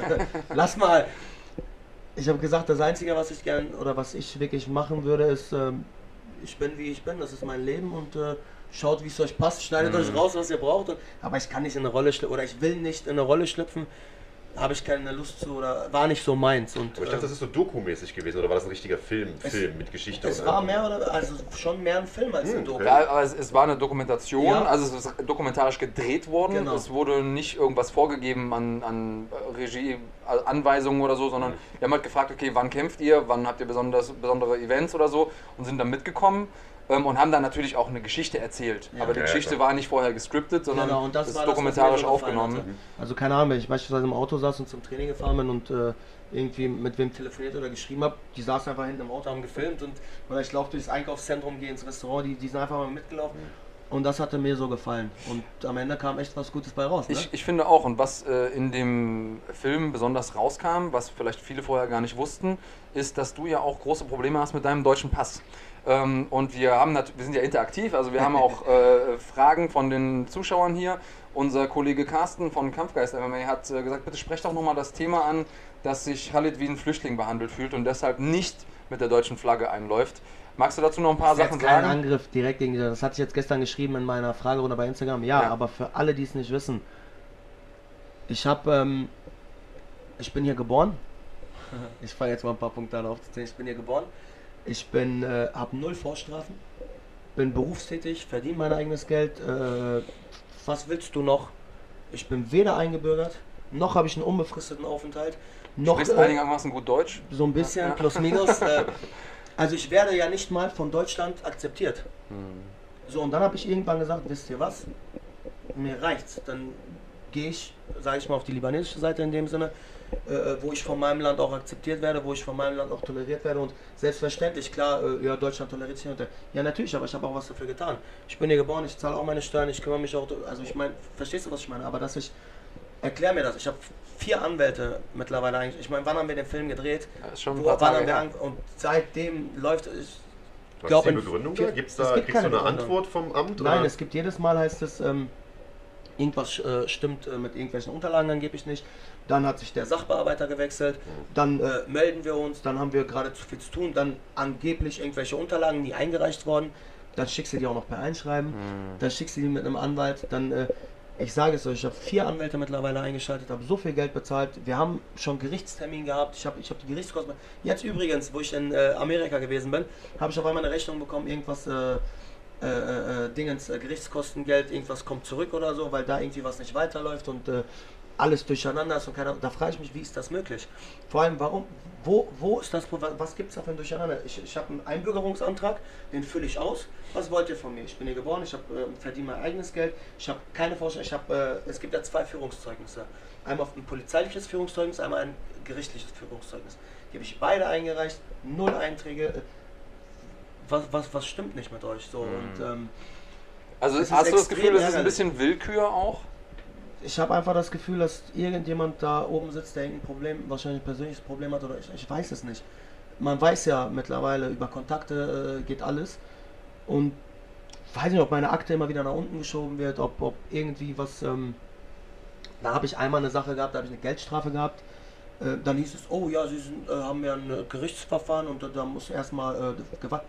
Sag, was für ein Gericht? Ich ich habe eine Geldstrafe bekommen. Es gibt so ein äh, Gesetz, ich kenne mich mittlerweile so gut aus, 90 Tagessätze, alles unter oder bis 90 Ist Tagessätze man nicht vorbestraft? ist man nicht vorbestraft. Das heißt, ich bin nicht vorbestraft. Also, ja, nee, da müssen wir erstmal feststellen, äh, müssen wir gucken. Und dann zieht sich sowas ja erstmal wieder sechs, sieben Monate, bis das alles rechtskräftig ist und, und, und, und, und. Und so ist halt dann immer wieder die Zeit vergangen. Und bis heute sitze ich da. Dann habe ich jetzt, ähm, hatte ich bis Dezember oder was meine Lohnabrechnung alle eingereicht. Dann hieß es wieder, ähm, ja, wir möchten aber jetzt nochmal äh, drei Lohnabrechnungen haben und hinter. Und zufälligerweise habe ich jetzt ab Dezember ähm, äh, meinen Job gewechselt. Nee, wann, ab Januar war das. Also ich habe jetzt, ähm, muss wieder drei Lohnabrechnungen einreichen, habe jetzt aber durch den neuen Job, weil der neu ist, gerade nur zwei. Heißt, ich muss jetzt quasi wieder einen Monat warten, bis ich drei habe. Die einreichen. Ich habe auch übrigens einen unbefristeten Arbeitsvertrag, da keine Probezeit. Einfach was ihr wollt. Aber ähm, Also alles, was man braucht, um ein Haus zu finanzieren, was du willst. aber nichts, äh, was man, also nichts, was dir jetzt hilft, um irgendwie den deutschen Pass. Das heißt, du hast einen libanesischen Pass? Genau, und vor allem mit dem libanesischen Pass ist das so ein. Ich habe ja nicht mal, nicht mal einen unbefristeten Aufenthalt. Das heißt, jedes Mal, ich muss zur Ausländerbehörde gehen, ähm, ich, ich stehe da mit äh, 200 äh, Flüchtlingen oder, oder weil- also die, die halt hergekommen sind aus Syrien, aus all den Ländern, die, die wirklich kein Deutsch sprechen, mit Dolmetscher, mit allem drum und dran. Und ich stehe da so als Einziger und denke mir, wo bin ich hier? Als hier geborener vor allem. Was, was mache ich? Ich gehöre hier nicht hin. Äh. Also ich passe hier ja nicht. Ich hab, und dann muss, man, muss ich meinen Aufenthalt verlängern. Na, verlänger mal den Aufenthalt, dann, dann krieg mal für Amerika oder für Kanada oder für Japan Visum. so ein Visum mal eben. Und, und das ist so ein Ding, wo ich mir denke, äh, mit was ich mich äh, ärgern muss, wie viel Geld ich investiert habe, wie viel Zeit ich investiert habe. Wofür? Warum? Also ich habe meinem, ähm, ich habe mal mit ein paar Leuten gesprochen, auch über den Film. Unter anderem mein, äh, mein Film habe ich mein, gedreht. Mein, Ich ja, mein, äh. mein Doktorvater hat sich den Film angeguckt. Ja. Und ähm, eine der ersten Sachen, die er gesagt hat, ist, naja, äh, dieser Khalid, der kommt ja aus dem Libanon ähm, und hat ja was zu tun mit diesen libanesischen Clans und so. Denk, äh, das ist interessant, weil das ist ein gebildeter Mann, ja, den ich hat sehr, schon sehr, übrigens mit Markus viel ja, Gespräch darüber genau, richtig, noch, ja. Äh, das, ich schätze, bei Lanz ist das erste, was irgendwie aufgetaucht ist. Ja, was stimmt, haben wir auch noch zusammen gemacht. Richtig. Ja, ich sag ja, wir haben viel zu Wir haben echt einiges zusammen gemacht. Also ich, äh, ich glaube, ähm, dass das einfach so ein Vorurteil ist, unter dem du vielleicht mitleidest. Dass man denkt, okay, der Mann kommt aus dem Libanon. Ähm, äh, ist das irgendwie was? Wir wollen nicht noch mehr von Ja. denen hier drin haben. Okay, Vorurteil hin oder her, aber früher oder später wirst du ja wissen, wer ich bin, äh, was ich hier habe, was ich nicht habe. Wenn es dich interessiert. Und vor allem, jetzt überleg mal, wie viele Jahre sich das schon zieht. Wie Hm. viele Leute ich kenne, mein eigener Schwager, mein eigener Schwager ist aus dem Libanon hergereist. Der ist eingebürgert. Hm. Der hat einen deutschen Pass. Versteht ihr, was ich meine? Meine, Ja. meine, meine Geschwister sind alle nicht hier geboren, außer meine kleine Schwester. Ich habe noch vier ältere Geschwister, die sind alle nicht hier geboren und haben alle einen deutschen Pass. Ja, Also, wer weiß, also da Ja gut, aber da- dann da kommst du ja fast schon so vor, als ob dir, als ob dir da irgendwie, Danke. als ob Danke. irgendjemandem deine Fresse nicht passt. Danke. Ne, sagen wir Und so, liebe Leute, deshalb hisse ich die libanesische Flagge. Hast du mal irgendjemanden nicht in den Club reingelassen oder sowas, der da vielleicht zufällig bei der Behörde arbeitet? beim? FIFA-Turnier geschlagen und warst noch Ir- besonders fies hinten raus. Irgendwas muss da gewesen sein. Nein, und das ist jetzt auch ähm, kein direkter Angriff gegen Deutschland. Vor allem, ich bin ja auch äh, als Deutscher eingeblendet worden bei der UFC, bei meinem Walk-In. Stand ja nicht äh, Khalita from Lebanon, sondern Khalita from Germany. Die deutsche Flagge. Äh, Bruce Buffer sagte from Germany, from. Also, ich weiß gar nicht, was da zu diskutieren gibt. Und wenn ich dann persönlich meine libanesische Flagge hissen will und auch ein bisschen äh, meine Heimat zeigen Ja, möchte, verstehe ich gar nicht, was da überhaupt zu diskutieren gibt. Ähm, Ja, aber es ist, glaube ich, ja, für immer, viele ja. Leute äh, spannend, das mal zu sehen. Ich glaube, das Ja. ist ein, äh, ein Thema, damit können wir eigene Sendungen füllen. Aber es ist ja auch was, was dich behindert, auch in deiner Karriere und auch lange Zeit ein Hinderungsgrund war, Ähm, jedenfalls hast du das äh, so beschrieben, um überhaupt in die UFC zu kommen, weil es problematisch ist, Ganz zum genau. Beispiel in Vegas zu kämpfen. Äh, jetzt hat es zum Glück geklappt. Toi, Ja. hat sich ja auch echt gelohnt. Dank, Also ähm, großartiges Ding. Ähm, wir drücken dir auf jeden Fall die Daumen. Äh, das ist, und vielleicht guckt ja noch irgendwie ein Einbürgerungsanwalt zu, wenn irgendeiner noch mal einen schlauen Ein Mitarbeiter, irgendwer, oder, oder der Einbür. Ey, Einbürgerungshacker, wenn es sowas gibt. meldet Wir euch. hacken dich einfach, wir hacken dich einfach nach Deutschland. Und das Ding ist auch Ähm. mit der libanesischen Flagge beispielsweise, das ähm, ist auch was Besonderes für mich. Es hat es noch nie in der Gesch- UFC-Geschichte gegeben, noch nie bei Reebok. Ich bin der erste Kämpfer, der überhaupt so ein äh, Patch hat mit, mit, mit dem Libanon-Logo. Und also das ist auch für mich, das ist Geschichte. Klar. Und, und ähm, es gibt halt viele deutsche Kämpfer in der UFC. In Mittlerweile zum. Glück. Ja. Ähm, und es gibt, ähm, Libanon ist halt so ein kleines Land. Also das so zu präsentieren auf der weltweit größten Organisation, das ist doch was Schönes. Ich weiß gar nicht, warum man sich da nicht einfach Die freuen UFC kann und, wundert äh, sich gerade, warum auf einmal Merchandise verkauft wird. Ja, und ähm, Aber es ist spannend, weil du jetzt schon, Ja. damit schon der zweite äh, deutsche, also in Deutschland äh, trainierende und lebende Kämpfer in der UFC bist, die wir hier haben, der nicht mit der deutschen äh, Flagge sich identifiziert da in der Promotion. Ähm, ist auf jeden Fall eine Obwohl, jetzt muss spannende ja, hast ja Geschichte. gehört, ist ja unter deutscher Flagge eingelaufen. Ja, das nur ist die richtig. physische Flagge halt nicht Ja. mitgehabt. Äh, Peter, den du ansprichst, der war ja das andere Gegner, der ja mittlerweile gesagt hat, Alter, bist Jam- du Pole, bist du. Deutscher, ich gehe einfach als Jamaika, also als Jamaikaner rein. Ähm, das ist natürlich dann die, die elegante Lösung äh, oder die gechillte, sagen wir es mal so. Äh, interessant finde ich, du hast gerade gesagt, du hast einen Job, Job nochmal gewechselt, unbefristeten Arbeitsvertrag, das heißt, du bist tatsächlich auch Fulltime-Kämpfer, aber trotzdem noch arbeitstätig. Was machst du? ähm, hat auch was mit äh, persönlicher Sicherheit zu tun und äh, Ja. auch von der Groß das ist von der äh, Intensivpflegefirma von dem Herrn Chake, Kemal Chake. Äh, ich kümmere mich halt damit um die Sicherheit und äh, dass da alles läuft und ähm, ja. Ja. Ja. Ich würde mir, ich würde mich sicher fühlen. Wollte ich gerade sagen, ist da, ist da so große Sicherheitsbedenken in der Pflegefirma? Na, also drumherum alles, also ist schon, ist schon viel, Ja. ist auch ein Riesenunternehmen und äh, ist schon wichtig auf jeden Fall. Ja, ja, kann nicht schaden, wenn man noch einen sicheren Arbeitsvertrag zumindest hat. Ja, natürlich, Und äh, natürlich. dann wahrscheinlich auch ein bisschen flexibel ist, was die Zeiten angeht Ja. zum Training und so weiter. Kann man natürlich nachvollziehen. Wo wir gerade bei, Ähm. äh, wolltest du gerade auf ein anderes Thema eingehen? Ansonsten würde ich noch ein paar ähm, äh, Zuschauerfragen Genau, stellen. da wollte ich jetzt hin. Ah, ja, äh, wir haben perfekt, nämlich was ein neues äh, Segment. Wir haben ja bisher das schon immer so gemacht, dass wir die Fragen der Zuschauer immer mal gestellt haben. Jetzt machen wir das einfach gebündelt äh, gegen Ende der Sendung und suchen uns natürlich jetzt nicht alle Fragen, aber suchen uns die äh, ja, interessantesten, besten raus. Ein paar hast du zum Beispiel auch schon äh, beantwortet. Äh, zum Beispiel äh, ja, dein Verhältnis mit den Asaitars wurde vorhin mal gefragt. Das ist offensichtlich sehr, sehr gut. Ähm, ja, gucken wir mal weiter. Was gibt es denn hier noch auf dem Instagram-Account von runfighting.de? Genau, da gibt es einmal die Frage von Sob. Ich denke mal, das spricht man so aus. Äh, hast du eine Lieblingssubmission? Spannende Frage für einen, äh, für einen Striker. Naked Choke. Ja. Ja, ja, schön. Warum? Klassiker. Ja, setz dich auf den Rücken drauf, ballerst so lange auf den Kopf drauf, bis er dir den Hals gibt und dann machst du zu. Nein, Also auch, weil du ein bisschen striken kannst. ja, ja. Macht Sinn. Ja, über deinen Kampf haben wir schon gesprochen. Ähm, äh, ja. Dann wird hier gefragt, was verdienst du pro Kampf und kann man davon leben? Haben wir schon ein bisschen angerissen. Ich glaube, dass du die Hard Facts, willst du die Zahlen jetzt komplett offenlegen? Ich glaube nicht. Ähm, wie kommt man zu UFC? Wie ist das bei dir passiert? Erzähl mal. Ähm, ja, bei mir war das so, ich hatte elf, zwölf, zwölf Profikämpfer, hatte eine 11-1-Bilanz. Ich habe, ja, du musst, ich war in Deutschland ungeschlagen, hatte eine äh, 10-0-Bilanz in Deutschland, dann bin ich ins Ausland gekommen. Ich denke, du musst halt gute Kämpfe machen, viele Kämpfe machen. Ich hatte viele Finishes, bin ins Ausland äh, auf Riesenevents bei Ryzen, äh, einer ähm, alten Pride, habe dort gekämpft, zwei Kämpfe dort gemacht, habe bei Brave gekämpft im Aus. Also du musst auch viel rumreisen, viele äh, bekannte Events kämpfen, nicht nur, sage ich mal, zu Hause, vor heimischer Kulisse. Gute äh, Namen auch, ne? Gute Namen musst du kämpfen und ich denke, dann äh, ergibt sich das so. Bei mir war es ja, wie gesagt, das hatten wir schon vorher drüber geredet, äh, so ein Short-Notice-Ding. Ich habe einen Anruf bekommen, äh, hey, die haben, die haben Bock auf dich. Opa, jetzt habe ich da mein Mikro umgespielt. Sorry. Ja, ich muss mal die Croissants ein bisschen besser ins äh, Bild rücken, die äh, Zuschauer. Ja, ja, da hat sich irgendjemand geschrieben, wenn die nicht gleich gegessen werden, raste ich aus. also sollte vielleicht mal einer so ein Croissant. Hat einer Lust hier noch von den Leuten, die hier sitzen? Und ja, so kam ich dann in die UFC. Ja. Hm. Ja, ähm, Ryzen, vielleicht für die Leute, ähm, die noch nicht so viel äh, ja, nicht so weit äh, in dem Spektrum, in dem MMA-Spektrum unterwegs sind. Wie würdest du es- diesen Unterschied beschreiben von Ryzen zu UFC? Also das Ganze drumherum, wie man aufgenommen wird, vielleicht auch ein bisschen der Ablauf, Professionalität. Also Ryzen war das, was äh, der UFC wirklich am ähnlichsten war. Hm. Daher kannte ich es mehr oder weniger auch schon.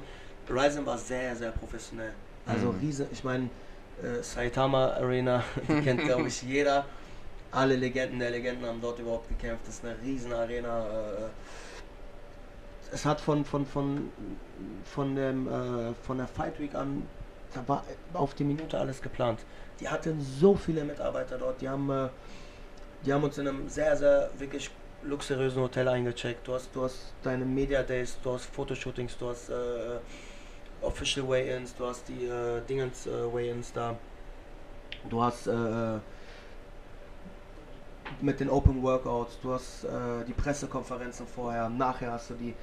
Das ist schon sehr, sehr professionell. Ähm, ja, Ryzen war eine sehr, sehr geile Erfahrung für mich selbst. Das war das erste Mal für mich im Ausland, dann direkt in Japan.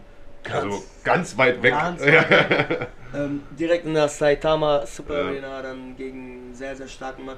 Aber war Gott sei Dank ein äh, Erstrunden-Knockout, ein sehr schöner sogar. Und waren ja auch Sehr schöner. ganz anderes Regelwerk. Das war das erste Mal, dass du zum Beispiel, äh, dass ich gekämpft habe, wo du am Boden äh, Stomp und Soccer-Kicks zum Kopf äh, Ja. erlaubt waren, Knie zum Kopf. So habe ich übrigens Hast du direkt auch genutzt, ja, genau. ähm, aber war ein hammergeiles Gefühl für mich. Also ich habe ich hab mich sehr, sehr wohl gefühlt dort.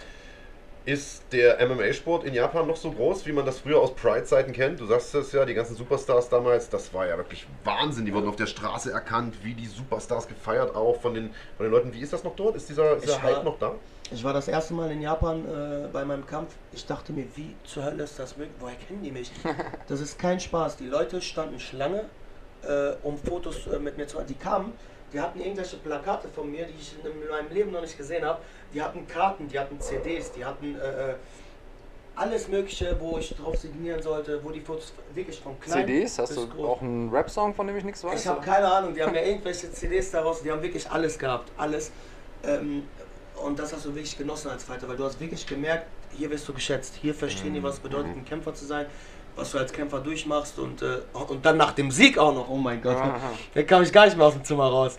Aber es ist wirklich wunderschön. Also Kamst du nicht mehr aus dem Zimmer raus? Was ist denn in deinem Zimmer passiert? Nein, ich kam nicht mehr raus, weil die das Zimmer gestürmt Achso, haben. okay. Also das ist wirklich sehr, sehr schön. Hier wird gerade heiß äh, diskutiert, wo du denn eigentlich trainierst, wenn du in Deutschland bist. Also wir haben von Marokko gehört, wir haben von äh, äh, Kanada gehört. Wenn du in Deutschland bist, wo trainierst du? Das interessiert die Leute. Äh, In Dortmund, in der Arena Dortmund. Mhm. Ähm, dort bin ich auch als Trainer aktiv. Immer noch, äh, ich arbeite dort, ich trainiere dort, ich habe mein Team dort. Äh, sehr gute Trainingspartner, viele kommen und gehen auch. Wir haben ein sehr gutes äh, Kickbox-Team dort, ein Jiu-Jitsu-Team mit meinem Jiu-Jitsu-Coach Jonathan Brinkhaus. Mhm. Dann haben wir ähm, das NFT-Team in Krefeld mit Ja. Max Schwind. Grüße an Max an der Stelle. Ganz, ganz liebe Grüße, Max. Dort sehr viel Ringen und MMA. Auch ganz liebe Grüße ans MMA Spirit in Frankfurt. Ähm, dort fahre ich auch natürlich hin. Wenn ich mich hier vorbereite oder hier anfange, auch für eine Woche oder zwei. Also, das sind für mich die besten Anlaufstellen, so, die es Mhm. in Deutschland gibt, auf jeden Fall. Ja, da haben wir ja auch schon mal den ersten Besserwisser entlarvt, Leo Derwischei, der gesagt hat, ja, der trainiert bei UFD in Düsseldorf. Ja, ich dachte, Ja, trainiert mit David Zavada. Ähm, kann sein, dass ihr mal irgendwie zusammen auf der Matte wart, aber ja, das ist doch, nicht waren wir schon. regelmäßig. Waren wir schon ähm, ja, auch im, äh, in Neuss haben wir sehr viel auch Mhm. zusammen trainiert. ja gut, bei, bei KSK, da waren wir Genau, auch mal genau. zusammen. Ja, da, da Ähm, haben wir uns, glaube ich, alle getroffen. Ja, also Ringen, einfach ein ganz, ganz großer Faktor, auch für dich als Striker. Ähm, bist ja schon lange nicht mehr ein, ein bloßer Striker, bist auch im Ringen richtig ordentlich geworden. Also ähm, hat, sieht man zwar in den Kämpfen oftmals nicht, ja. aber ähm, da hast du dir schon echt einiges ähm, drauf geschafft. Weil sie so schnell vorbei sind. Ja, aber was ja gut ist, aber es ist Kann immer gut, dass im so weiter Ja, ja, wollte ich ja sagen. Also, Felix fragt noch, wie, für wie wahrscheinlich hältst du denn den Kampf gegen Sean O'Malley? Ähm, ich denke, der macht jetzt seinen Kampf. Ich hoffe, er gewinnt. Also wahrscheinlicher wäre es wahrscheinlich, wenn er den Kampf jetzt verliert. Mhm. Ich meinen nächsten Kampf gewinne, dann kann ich ihn auf jeden Fall herausfordern. Aber wir für dich brauchen jetzt den Lineker-Fight, den haben wir jetzt schon angeteasert, er hat ihn Dann nehmen wir den Lineker danach, ist geht ab? Ja. Ja, schick. Ich sag ja, Sean O'Malley ist, denke ich, äh, overhyped. Ja. Der, hat, der hat, was hat er? Zwei, zwei Siege in der UFC. Mhm. Und äh, das war's. So, ich weiß nicht, wegen seinen 400.000, 500.000 Followern vielleicht. Oder ich weiß nicht, was der Typ hat. Ja, ist halt ein entspannter Dude, sieht halt cool aus, kannst du wahrscheinlich cool vermarkten. der so, wird jetzt hier wahrscheinlich sitzen, sich einen Rauch. ja, ja, ja, wahrscheinlich. Aber äh, ja, ich finde auch, er hat auch, finde ich, in den Kämpfen, die er in der UFC gemacht hat, ganz solide ausgesehen, aber war jetzt auch nichts, wo ich den Atem anhalte, sage ich Ja, jetzt einfach ja. mal. Also da fanden mir Leute wie, wie Corey Sandhagen, finde ich da wesentlich beeindruckender, muss ich sagen. Ähm, ja, wäre ein geiler Fight, aber wie gesagt, der ist jetzt leider erstmal verplant. Yes. Im Juli, glaube ich, äh, boxt der, wenn ich nicht, oder kämpft er, wenn ich nicht irre. Dementsprechend John Lineker, Digga. Let's go. Gib ihm, auf den Kampf habe ich richtig Bock. Da läuft mir das Wasser im Mund zusammen. Haben wir noch ein paar Fragen? Kommt Ja, ja, Omar ähm, Sheko fragt, wie bist du denn auf Ali Abdelaziz gekommen? Ähm, Das ist eine gute Frage. Das Ja. ist sein neuer ist- Manager im Übrigen. Ali Abdelaziz, einer der erfolgreichsten Manager im MMA-Geschäft in der Mittlerweile, UFC. ja. Khabib Mittlerweile- hatte auch unter Vertrag. Ne, und der hat Harris eigentlich- Cejudo, der hat äh, Habib, der hat, äh, der hat, ja, Gastelum hat er auch, wer wäre jetzt der nächste Champion, den er gehabt hätte. Wie kam das zustande? Du hattest ja erst einen deutschen Manager. ähm, Genau, genau. Dann habe ich, ähm, ich war im Fight Camp in Kanada. Ja, ich sag ganz ehrlich, ich habe äh, lange auf den Kampf gewartet. Man weiß halt, bei der UFC kannst du nicht wie hier so, ja, äh, ich würde gerne nächsten Monat kämpfen. Ja, klar, wir wollen dich haben. Äh, Khaita, klar, komm, kämpf. In der UFC ist das halt nicht so. Und wie wir das kennen, wie, wie selten kämpfen die Deutschen in der UFC. Weil es schwer ist, dort einen Kampf zu bekommen. Und ich habe das halt mit meinem Manager gehabt. Ich, ich wollte kämpfen, wollte kämpfen, wollte kämpfen. Vor allem nach meiner Niederlage und so. Ich war einfach unzufrieden. Bin nach Kanada geflogen, äh, habe das auf mich genommen, ohne Kampf. Ich wollte mich vorbereiten, ich wollte trainieren, ich wollte, ähm, weil ich einfach äh, besser werden wollte und einfach zeigen wollte, was ich wirklich kann. Ja, und irgendwann hieß es so, ja, wir müssen gucken, ja, vielleicht kannst du kämpfen, ja, vielleicht dann, ja, dieses Jahr wird es wahrscheinlich nicht. Wie, wie, wie, ist das möglich? Wa- Warum nicht? Und dann ähm, sagte Nasrat zu mir, äh, ja, Ali hier, Ali da, hin und her und äh, also du willst gar nicht mal mit dem reden. Und habe ich gesagt, äh, keine Ahnung, Ali Abdelaziz, ich meine, den kennst du nur von Instagram und keine Ahnung was. Es war so einfach, der hat dann angerufen, hat gesagt, hey Ali, ich habe den und den, den und den, also schick mir mal den Namen, guckt und Ali so, ja, ich nehme den. Wir alle so, wie? Okay, äh, also wir waren schockiert. Und dann das erste, was er macht, äh, am nächsten Tag ruft mich mit der Cam an, das war kurz vorm Kampf. Conor gegen Khabib. Äh, saß er mit äh, Abu Bakr Nurmagomedov, Islam äh, Machayev und Khabib Nurmagomedov, saßen im Auto, rufe ich mit der Cam an, yo, Kaita, what's going on, bla bla. Zeigt mir Khabib und so, und ich so, auf meinem Handy so, hi, was geht, Jungs? Ähm, also war wirklich äh, verrückt, wo du auf einmal äh, drin bist. Und er sagte zu mir, ja, äh, hast du Lust zu kämpfen und so? Ich so, ja klar, wie, was, wann? Ja, in Las Vegas, dies, das. Und das war, glaube ich, der 30.11. oder was war das? Oder? Irgendwann im November auf jeden Fall. Also, Tagsüber. also genau mein Fightcamp nach dem Fight. Und ich dachte, wie zur Hölle ist das möglich? Ich habe gestern quasi mit dem Typen gesprochen. Heute ruft er mich an, besorgt mir einen Kampf. Und da siehst du halt einfach die äh, Reichweitenunterschiede, sag ich mal. Und das ist halt einfach der Moment, wo, wo du einfach auch weiterziehen musst. Und das ist nichts Negatives gegen meinen alten Manager oder sonst irgendwas. Wir haben eine schöne Zeit zusammen gehabt, wir haben eine gute Karriere zusammen gehabt. Ich habe Vorteile, äh, ich habe ihm Vorteile gebracht, er hat mir Vorteile gebracht, hundertprozentig. Aber das denke ich der Punkt, wie mit einem Trainer auch. Äh, es kommt ein Punkt, wo der dich vielleicht nicht mehr weiterbringt, wo es einen besseren Trainer gibt, aber wo du dann auch so korrekt sein musst und sagen musst, alles klar, ich bin an meine Grenzen gestoßen, zieh weiter, mein Junge. Und das war so ein Ding, wo, wo ich ja wirklich gesehen habe, hey, es gibt ja wohl doch einen Kampf. Warum soll ich jetzt bis nächstes Jahr warten? Und es hieß ja nicht mal, okay, wir, äh, nächstes Jahr dann und dann, sondern ja, wir müssen nächstes Jahr schauen. Ja, wie, viel, wie oft soll ich nach Kanada und hier und da fliegen und Geld bezahlen und machen und tun und auf den Kampf? Ich meine, wie lange kann der Körper das Ja, auch ja, machen? Zeit ist ja ein kritischer Faktor als Profisportler Und generell. gerade, ja. gerade wenn du aus einer Niederlage kommst, ich, ich habe ja nicht viele, ich kannte das gar nicht, ich, ich wollte wieder auf der Siegerstraße, ich war Und je länger du trainierst, desto höher ist die Wahrscheinlichkeit, dass du dich irgendwann verletzt. und 100 Prozent schon auf dem Niveau und dann ja. äh, all das einfach. Und dann dachte ich mir, alles klar, ich mache den Kampf und äh, da habe ich auch so ein bisschen Schwierigkeiten gehabt, äh, erstmal aus dem Vertrag rauszukommen, sage ich ganz ehrlich. mit deinem alten Manager. Ja, und dann. äh, Ja, man muss natürlich aus Managersicht muss man es folgendermaßen sehen. Ähm, der hat dich ja dann bis zu einem gewissen Punkt gebracht, ähm, wo es dann auch von den Gagen her und auch von dem Anteil, den Manager bekommt, dann irgendwie interessanter wird. Und der denkt sich natürlich auch, naja, jetzt habe ich investiert in den Mann und ich will, äh, will dann jetzt auch partizipieren, wenn die großen Gagen reinkommen. Hundertprozentig, aber du darfst nie vergessen, dass du das auch nicht umsonst gemacht hast. Du hast ihn immer bezahlt, er hat sein Geld bekommen. Er hat, ähm, wenn du mir sagen würdest jetzt, dass er das für mich umsonst gemacht hat, hätte ich gesagt, äh, hast du recht, er hat ein Gut bei mir, ich muss ihm, verstehst du, was ich meine? Mhm. Aber er hat mich ja nicht weitergebracht in dem Sinne so, hey, hier hast du einen UFC-Vertrag, bitteschön, Dankeschön, ciao. Sondern hier hast du einen UFC-Vertrag, jetzt verdienen wir. Mhm. Verstehst du, was ich meine? Und so war das auch. Und genauso, wo ich in Japan war und sonst wo. Ähm, und dann, wie gesagt, ist das so ein Ding, ähm, ja, mit dem kann ich kämpfen, gibt es einen Kampf hin und her. dann hatte er mir auch den Kampf später geschickt. Mhm. Ja, du kannst da und da kämpfen. Ich sag ganz ehrlich, da wusste ich aber schon von dem Kampf. Mhm. Hab ich mir gedacht, ja, alles klar. Äh, Ja. wusste ich schon vor dir in dem Sinne so. Mhm. Haben uns dann auch darauf geeinigt, ich habe dann äh, den Vertrag halt gekündigt. Vor Ablauffrist äh, noch fristgerecht. Der lief dann noch drei Monate, also es war, ich glaube, zehn Monate bevor die Kündigungsfrist, abl- äh, zehn, zehn Tage bevor die Kündigungsfrist äh, äh, da ausläuft. Und dann ähm, habe ich gesagt, okay, ich mache dann den Kampf noch für dich.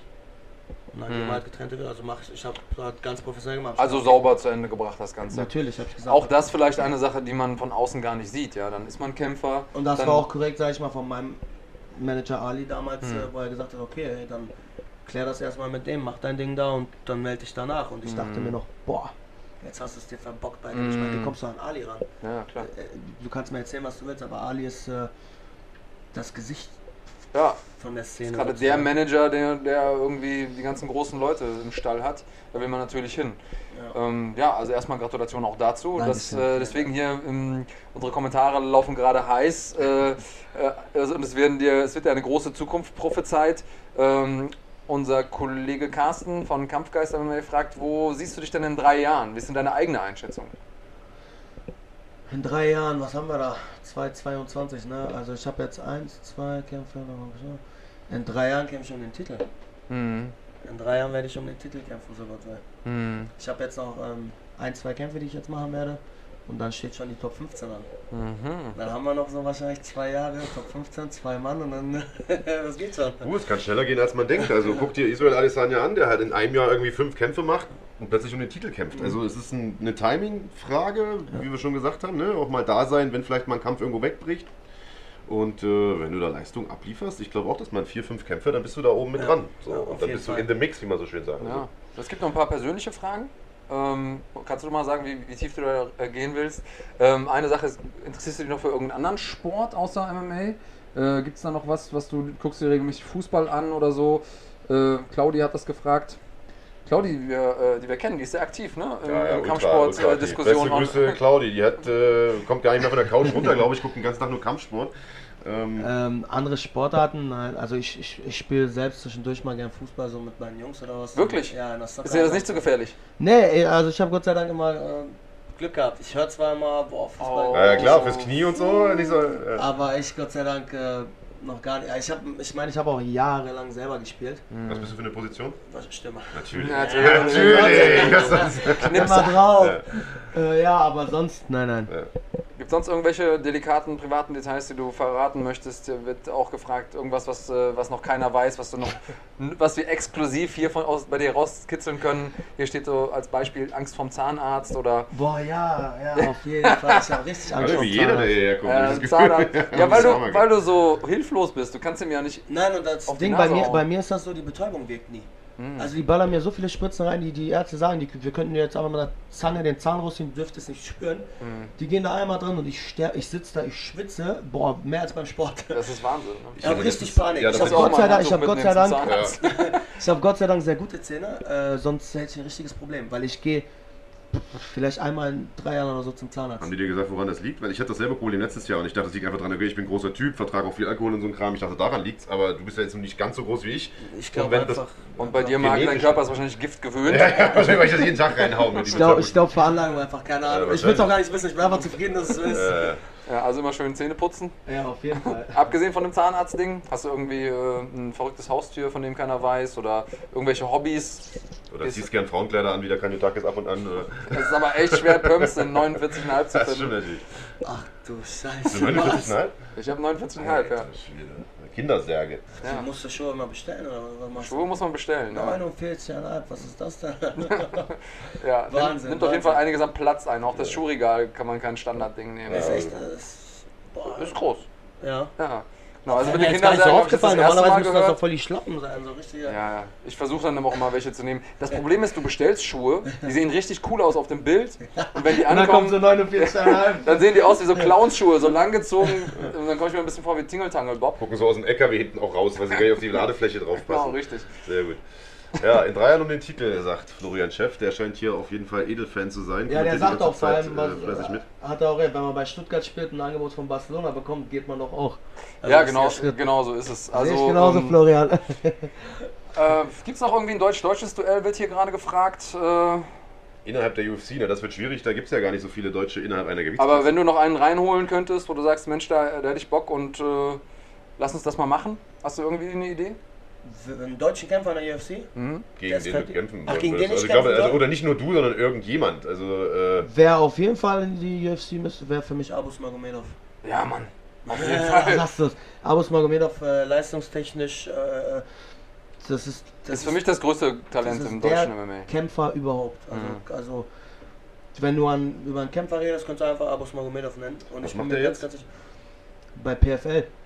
Ist er wieder dabei? Die Gewichtsklasse gibt es doch gar nicht keine mehr. Ahnung, ich, ich verrate jetzt mal gar nichts, bevor ich irgendwelche hier privaten Sachen raushaue. Ja. Nein, ich weiß, er war bei PFL, keine Ja. Ahnung, Also PFL hat seine Gewichtsklasse nicht mehr in dieser Saison. Ja, genau. genau und das ist, das ist natürlich ein großes Problem. Aber Aber vielleicht wechselt er ja einfach die Gewichtsklasse. Natürlich Mhm. sein. genau, aber... Denn du hast dich ja jetzt schon verplappert, du hast ja gesagt PFL. Nein, nein, nein, nein, nein, nein, nein, nein. Abus, ich habe nichts gesagt. ähm, aber wirklich leistungstechnisch hat er es hundertprozentig verdient. Hat jetzt seinen letzten Kampf sehr, sehr unglücklich verloren, aber davor, der, der hat alles eliminiert. Also der hat ja nicht mal, und das sah ja so aus, als ob er noch nicht mal warm geworden ist. das sah so aus, als würde er gegen Kinder kämpfen. Genau, genau. Was Und er ich- nicht getan hat. Er hat gegen, Weltelite Und, gekämpft. und ich kann mir vorstellen, dass er das äh, in der UFC sehr, sehr weit genauso bringen würde. Indem er die Leute erstmal dort richtig vorführt. MMA ist eben ein unerbittlicher Sport. Ja? Das Ja. ist das Problem. Eine Sekunde, ein unachtsamer Moment reicht und dann ja, gehen dir auch mal eine Million durch die Finger. Das ist echt sehr, sehr mies. Ähm, äh, Marc, du hast immer die Sachen vor Augen. Haben wir noch irgendwas auf? Wir haben bestimmt einiges vergessen, oder? Wir haben so gut und viel uns unterhalten mit, äh, Khalid. Wir sammeln jetzt noch mal ein paar Fragen, die wir noch ganz am Ende stellen, aber wir Ja. haben bestimmt noch ein, zwei Sachen. Wir haben noch einen Ausblick auf jeden Fall auf die Sachen, die noch kommen. Genau, Das wir müssen wir noch machen. vielleicht auch noch mal kurz zurückblicken auf das, was dieses Wochenende war. Ein paar Sachen stimmt, haben wir ja ja. schon abgeklärt. UFC natürlich, Bellator haben wir besprochen. Wir haben gesehen leider, wie Lom Ali SGF K.O. gegangen ist. Es gab aber auch gute Nachrichten aus deutscher Sicht. Wir hatten den Fusion 83 äh, live äh, gestern Abend auf runfighting.de mit Beteiligung einer Deutsch-Französin würde ich jetzt mal nennen. Eine Französin, die im Saarland lebt, einen deutschen Mann hat, äh, einen deutschen Vater auch hat und äh, gestern den Infusion-Titel gewinnen konnte in der Gewichtsklasse bis 52 Kilogramm, nämlich Aurore dos Santos, äh, die die slowakische Lokalmatadorin Monika Schoschlikova nach Punkten besiegt hat. Etwas überraschend, Schoschlikova war zu Beginn ein bisschen aktiver, baute gegen Ende dann ab. Am Ende hat es nach Punkten gereicht. Wir haben also eine, ja, sagen wir mal, halbdeutsche äh, zumindest äh, Championess mehr. Äh, und im Hauptkampf hat Robin Cilic, ein äh, sehr, sehr junger Serbe, Wladimir Dracula Moravcik äh, besiegt. Lokalmatador dort in der Slowakei, wo der Event stattgefunden hat. Und da können wir vielleicht mal hinspulen. Du hast das ja gerade offen. Denn dieser Kampf endete mit einem wunderschönen K.O. Der 21-jährige Serbe hat den erfahrenen 37-jährigen in der vierten Runde niedergestreckt und zwar mit einem Knie zum Kopf. So, da Und einer knackigen rechten hinterher. Vierte Runde hast du Ja, gesagt. Runde 4 gucken wir uns natürlich nochmal an hier ganz gerne. Ah, hier wird viel geflogen. Ja, also Infusion, vielleicht für jeden, der das noch nicht geguckt hat, auf jeden Fall immer hochklassige äh, Kickbox-Action. Also wer auf Thai-Boxen K1 steht, ist hier auf jeden Fall vollkommen richtig. Da gibt es nächste Woche auch schon den nächsten Event. Und dann vor allen Dingen live aus Deutschland auch, äh, aber dazu vielleicht gleich mehr. Hier ist die vierte Runde. Wollen wir uns die ganz angucken oder Ja, äh, spulen wir ein bisschen rein? wollte ich gerade sagen. Oh, Oh, da ups. gibt es schon mal eine gute Rechte. Kurzer Teaser. Hui! Und da war Oha. die Messer auch Kommt der gelesen. da wieder hoch? Gute Nacht, Marie. Nein, oder? Nee, ich glaube, das Knie gab es noch vorher. Oder? Kommt er da nochmal wieder? kommt der doch nicht Das noch war ja dann ganz am Anfang. Guck an, der kommt doch nochmal wieder hier. Oh, Ja, der ist nicht da. Ich würde nicht kämpfen Nein, lassen. nein. Wackelig. Bitte bre oh, Doch, doch. Nein. Oh, mal, direkt in der Ecke da. Oh, da gibt's die nächste. Kollege. Oh, den hätte er- aber darfst du doch nicht den hätte er nicht mehr freigeben. dürfen. Jetzt ist wow. aber auf keinen Fall. Ich, ich muss mir nochmal das Knie angucken. Jetzt war aber auch Ruhe im Puff dann gewesen. Da lag er tatsächlich komplett K.O. Ist das da. jetzt Anfang der vierten hier? Ui,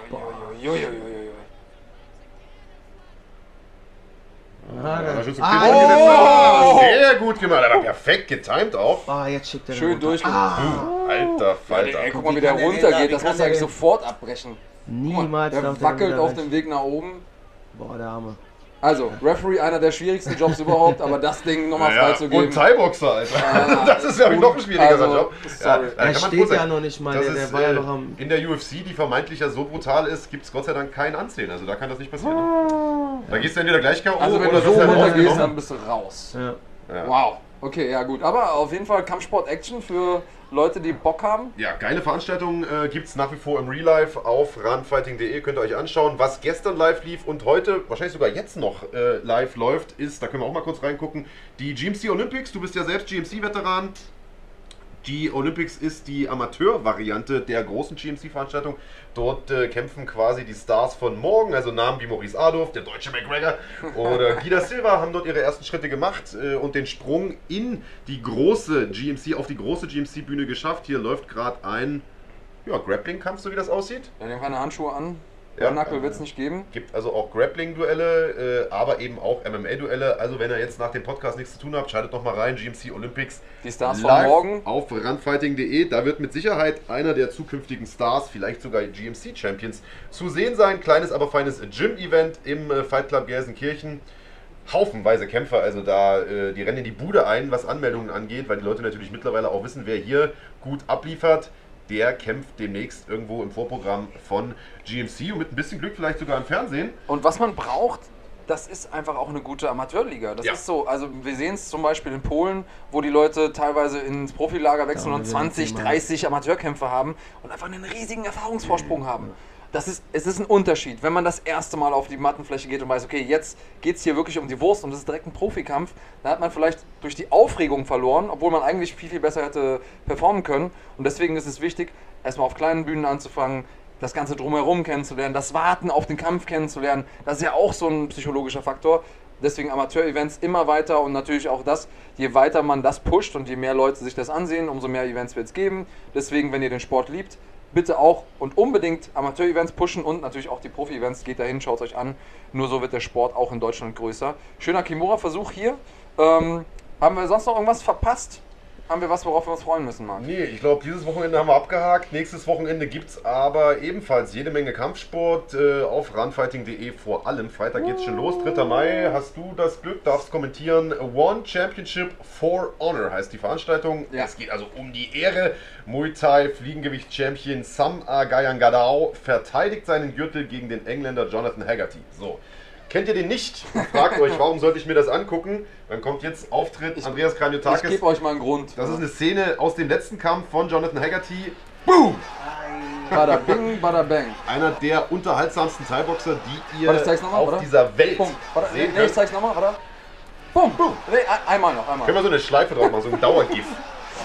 Also, Ja. 12 to 6 Elbow in der UFC nicht erlaubt. Der junge Mann ist übrigens nochmal hochgekommen und hat tatsächlich über die volle Zeit noch gekämpft hier. War, war er nicht gekannt? Äh, nee, hat das auf den Kopf oben drauf gekriegt. Kein Cut, aber mit Sicherheit harter Einschlag so. Ja, ja, ja, auf jeden Fall. Wie mit der Axt in die Mitte, am Ja. Ende dann nach Punkten verloren. Äh, ja, Jonathan Haggerty, absolutes Supertalent. Ich zeig's noch mal. Aus Ja, also der macht auf jeden Fall Aus den England? Hauptkampf nächste Woche. Wenn das noch nicht äh, genug ist und ihr sagt, ja, ich bin aber eher so der MMA-Typ. Wir haben auch noch Yushin Okami, der kämpft nächste Woche. Also One für mich, äh, ja, ich bin so ein Hat mal gegen bisschen... Anderson Silva in der UFC gekämpft, also langjähriger UFC-Veteran, äh, gibt sein Debüt bei One Championship. Genau, einer der, einer der großen asiatischen Veteranen des Sports ganz generell. Ähm, wenn ihr noch Gründe braucht einzuschalten, ähm, dann... Du kommentierst, Ja, das ich ja kommentiere. Das ist im Prinzip ja, das K.O.-Kriterium und äh, leitet immer schön das Kampfsportwochenende ein, wie ich finde. Es ist, ist zu einer coolen Zeit, kann man sich irgendwie auf dem Nachhauseweg in der U-Bahn angucken oder so. Und natürlich auch immer wieder Real Life. One definitiv Action-Garant. Ähm, und äh, eine Veranstaltungsreihe, die ich äh, äh, extrem abfeiere. Wie gesagt, am Freitag und zwar um 15.30 Uhr, also ein bisschen zeitiger Feierabend machen, One Championship anschauen. Weiter geht's am Samstag dann, N-Fusion 84, diesmal live aus dem wunderschönen Darmstadt. Los geht's um 21 Uhr. In Darmstadt natürlich Beteiligung äh, von vielen deutschen Kämpfern auch. Es gibt ein großes Vier-Mann-Turnier im Schwergewicht, also deine äh, Gewichtsklasse. Äh, wer da gewinnen will, muss zwei Kämpfer an einem Abend gewinnen. Das ist ja nicht ohne. Äh, der deutsche André Schmeling wird äh, dabei sein. Ich glaube nicht verwandt, nicht verschwägert mit Max, Max, ja. Schmeling, aber äh, will nichtsdestotrotz in dessen Fußstapfen treten. Dazu haben wir die Heidelbergerin Johanna Kruse, ehemals Championess, Titelträgerin gewesen bei Infusion, will sich ihren Titel zurückholen gegen China Widdershoven aus Holland. Also da auch jede Menge Action geboten. Wie gesagt, was bei Infusion abgeht, haben wir ja gerade gesehen. Da gibt es Knockouts am laufenden Band. Und am Sonntag um 11 Uhr, da gibt es den Schlagwort-Podcast wie immer mit uns äh, um 11 Uhr und mit äh, Max Koga dann. Äh, wir haben über die Ah, Max PFL ja schon, genau, äh, wir haben über die PFL schon gesprochen. Max war neben Abus Magomedov einer der Deutschen, die äh, in der vergangenen Saison äh, dort dabei waren. Ich glaube, bis ins Viertelfinale ist er gekommen. Ist jetzt bei der zweiten Saison leider nicht dabei, aber vielleicht sehen wir ihn ja bald in Deutschland irgendwo. Jedenfalls wird er nächste Woche mit uns erstmal sprechen über die anstehende PFL-Saison, über alles, was bei ihm persönlich ansteht und über alles weitere, was ihr gerne wissen wollt. Max Koga immer sehr, sehr unterhaltsamer Gesprächspartner. Geiler Typ auch, ja. Und ich freue mich. Trainingspartner auch von dir, ne? Wenn Ja, wir waren gestern noch zusammen essen, ganz zufällig. Ja. Und, äh, ich wollte eigentlich gleich vielleicht auch nochmal in Frankfurt vorbeifahren auf dem Rückweg, aber schauen wir mal, wie ich das schaffe. Und äh, ja, Max, ein sehr, sehr guter Trainingspartner. Und äh, auch für mich ein super, super starkes Featherweight. Ich bin gespannt, Ja. was da noch kommt. Auf jeden Fall. Definitiv einer der vielleicht am meisten unterschätzten Kämpfer auch in Deutschland, weil er auch oftmals Kämpfe angenommen hat, die er vielleicht mal lieber nicht angenommen hätte. In Ich glaube, der hat Russland viel gekämpft Nicht unbedingt, ich glaube, der hat mehr Pech, Pech gehabt. Pech, ja. Auch damals sein Kampf gegen Niklas Beckström und so, das war so ein ja. viel Ja. zu früh abgebrochen, Ja. ganz, ganz komisch getroffen. Dann genauso wie in Russland mit. Aber gehört dazu, äh, Max ist ein sehr erfahrener Kämpfer, hat sehr viele Kämpfe gemacht. Und hat auch starke Leute geschlagen, auch in Russland. Starke war ich live Leute dabei zum Teil, ja. Genau, auch in Amerika äh, den damaligen äh, Bellator Ja. Bantamweight Champion. Also der, hat- der hat sehr gute Jungs gekämpft, sich sehr gut gekämpft. Ich meine, der hat ja auch verloren gegen den Champion vom PFL jetzt, gegen den äh, Lance Palmer. Mhm. Ähm, also ich glaube, deutschlandweit, auch Europa so, kann dem erstmal so keiner so einfach das Wasser reichen. Ohne Ich bin gespannt, was da kommt auf jeden Fall. Ja, ich auch. Khalid, danke dir, dass du dir die Zeit genommen hast, Ich uns hier heute zu besuchen zu einer wirklich, wirklich unangenehmen Zeit. Ich weiß, es ist Sonntagmorgen, haben die meisten keinen Bock drauf. Äh, danke dir. Die Aber letzten Worte gehören äh, wie immer dir, bevor wir dich hier rausschmeißen und am Ende den Deckel hier drauf machen. Ich danke euch auf jeden Fall einmal für eure Zeit, fürs Interview. Mir hat sehr, sehr gefallen, mir hat sehr viel Spaß gemacht. Ähm, ich hoffe, die Fragen sind soweit beantwortet. Ähm, danke nochmal auf jeden Fall meinen Sponsoren. Ich möchte mich nochmal bei ähm, Konzept Weiß bedanken, bei Pflegezentrum Chakir, bei Burger Brothers, äh, bei meinen Jungs Cenk, Khidr, Zakaria, Lazzo, die ganzen Jungs, äh, meine Familie, alle, die mich einfach unterstützen. Macht weiter, ich gebe Gas und äh, ich freue mich auf meinen nächsten Kampf und auf den nächsten Sieg. Wir uns auch. Und äh, wir danken euch, dass ihr zugeschaut habt. Wie immer, wie gesagt, nächste Woche gibt es eine neue Folge von Schlagwort Podcast, dem Run Fighting Podcast. 11 Uhr, Sonntagmorgen, Max Koga nicht verpassen. Bis dahin, macht's gut. Bleibt cremig. Bleibt.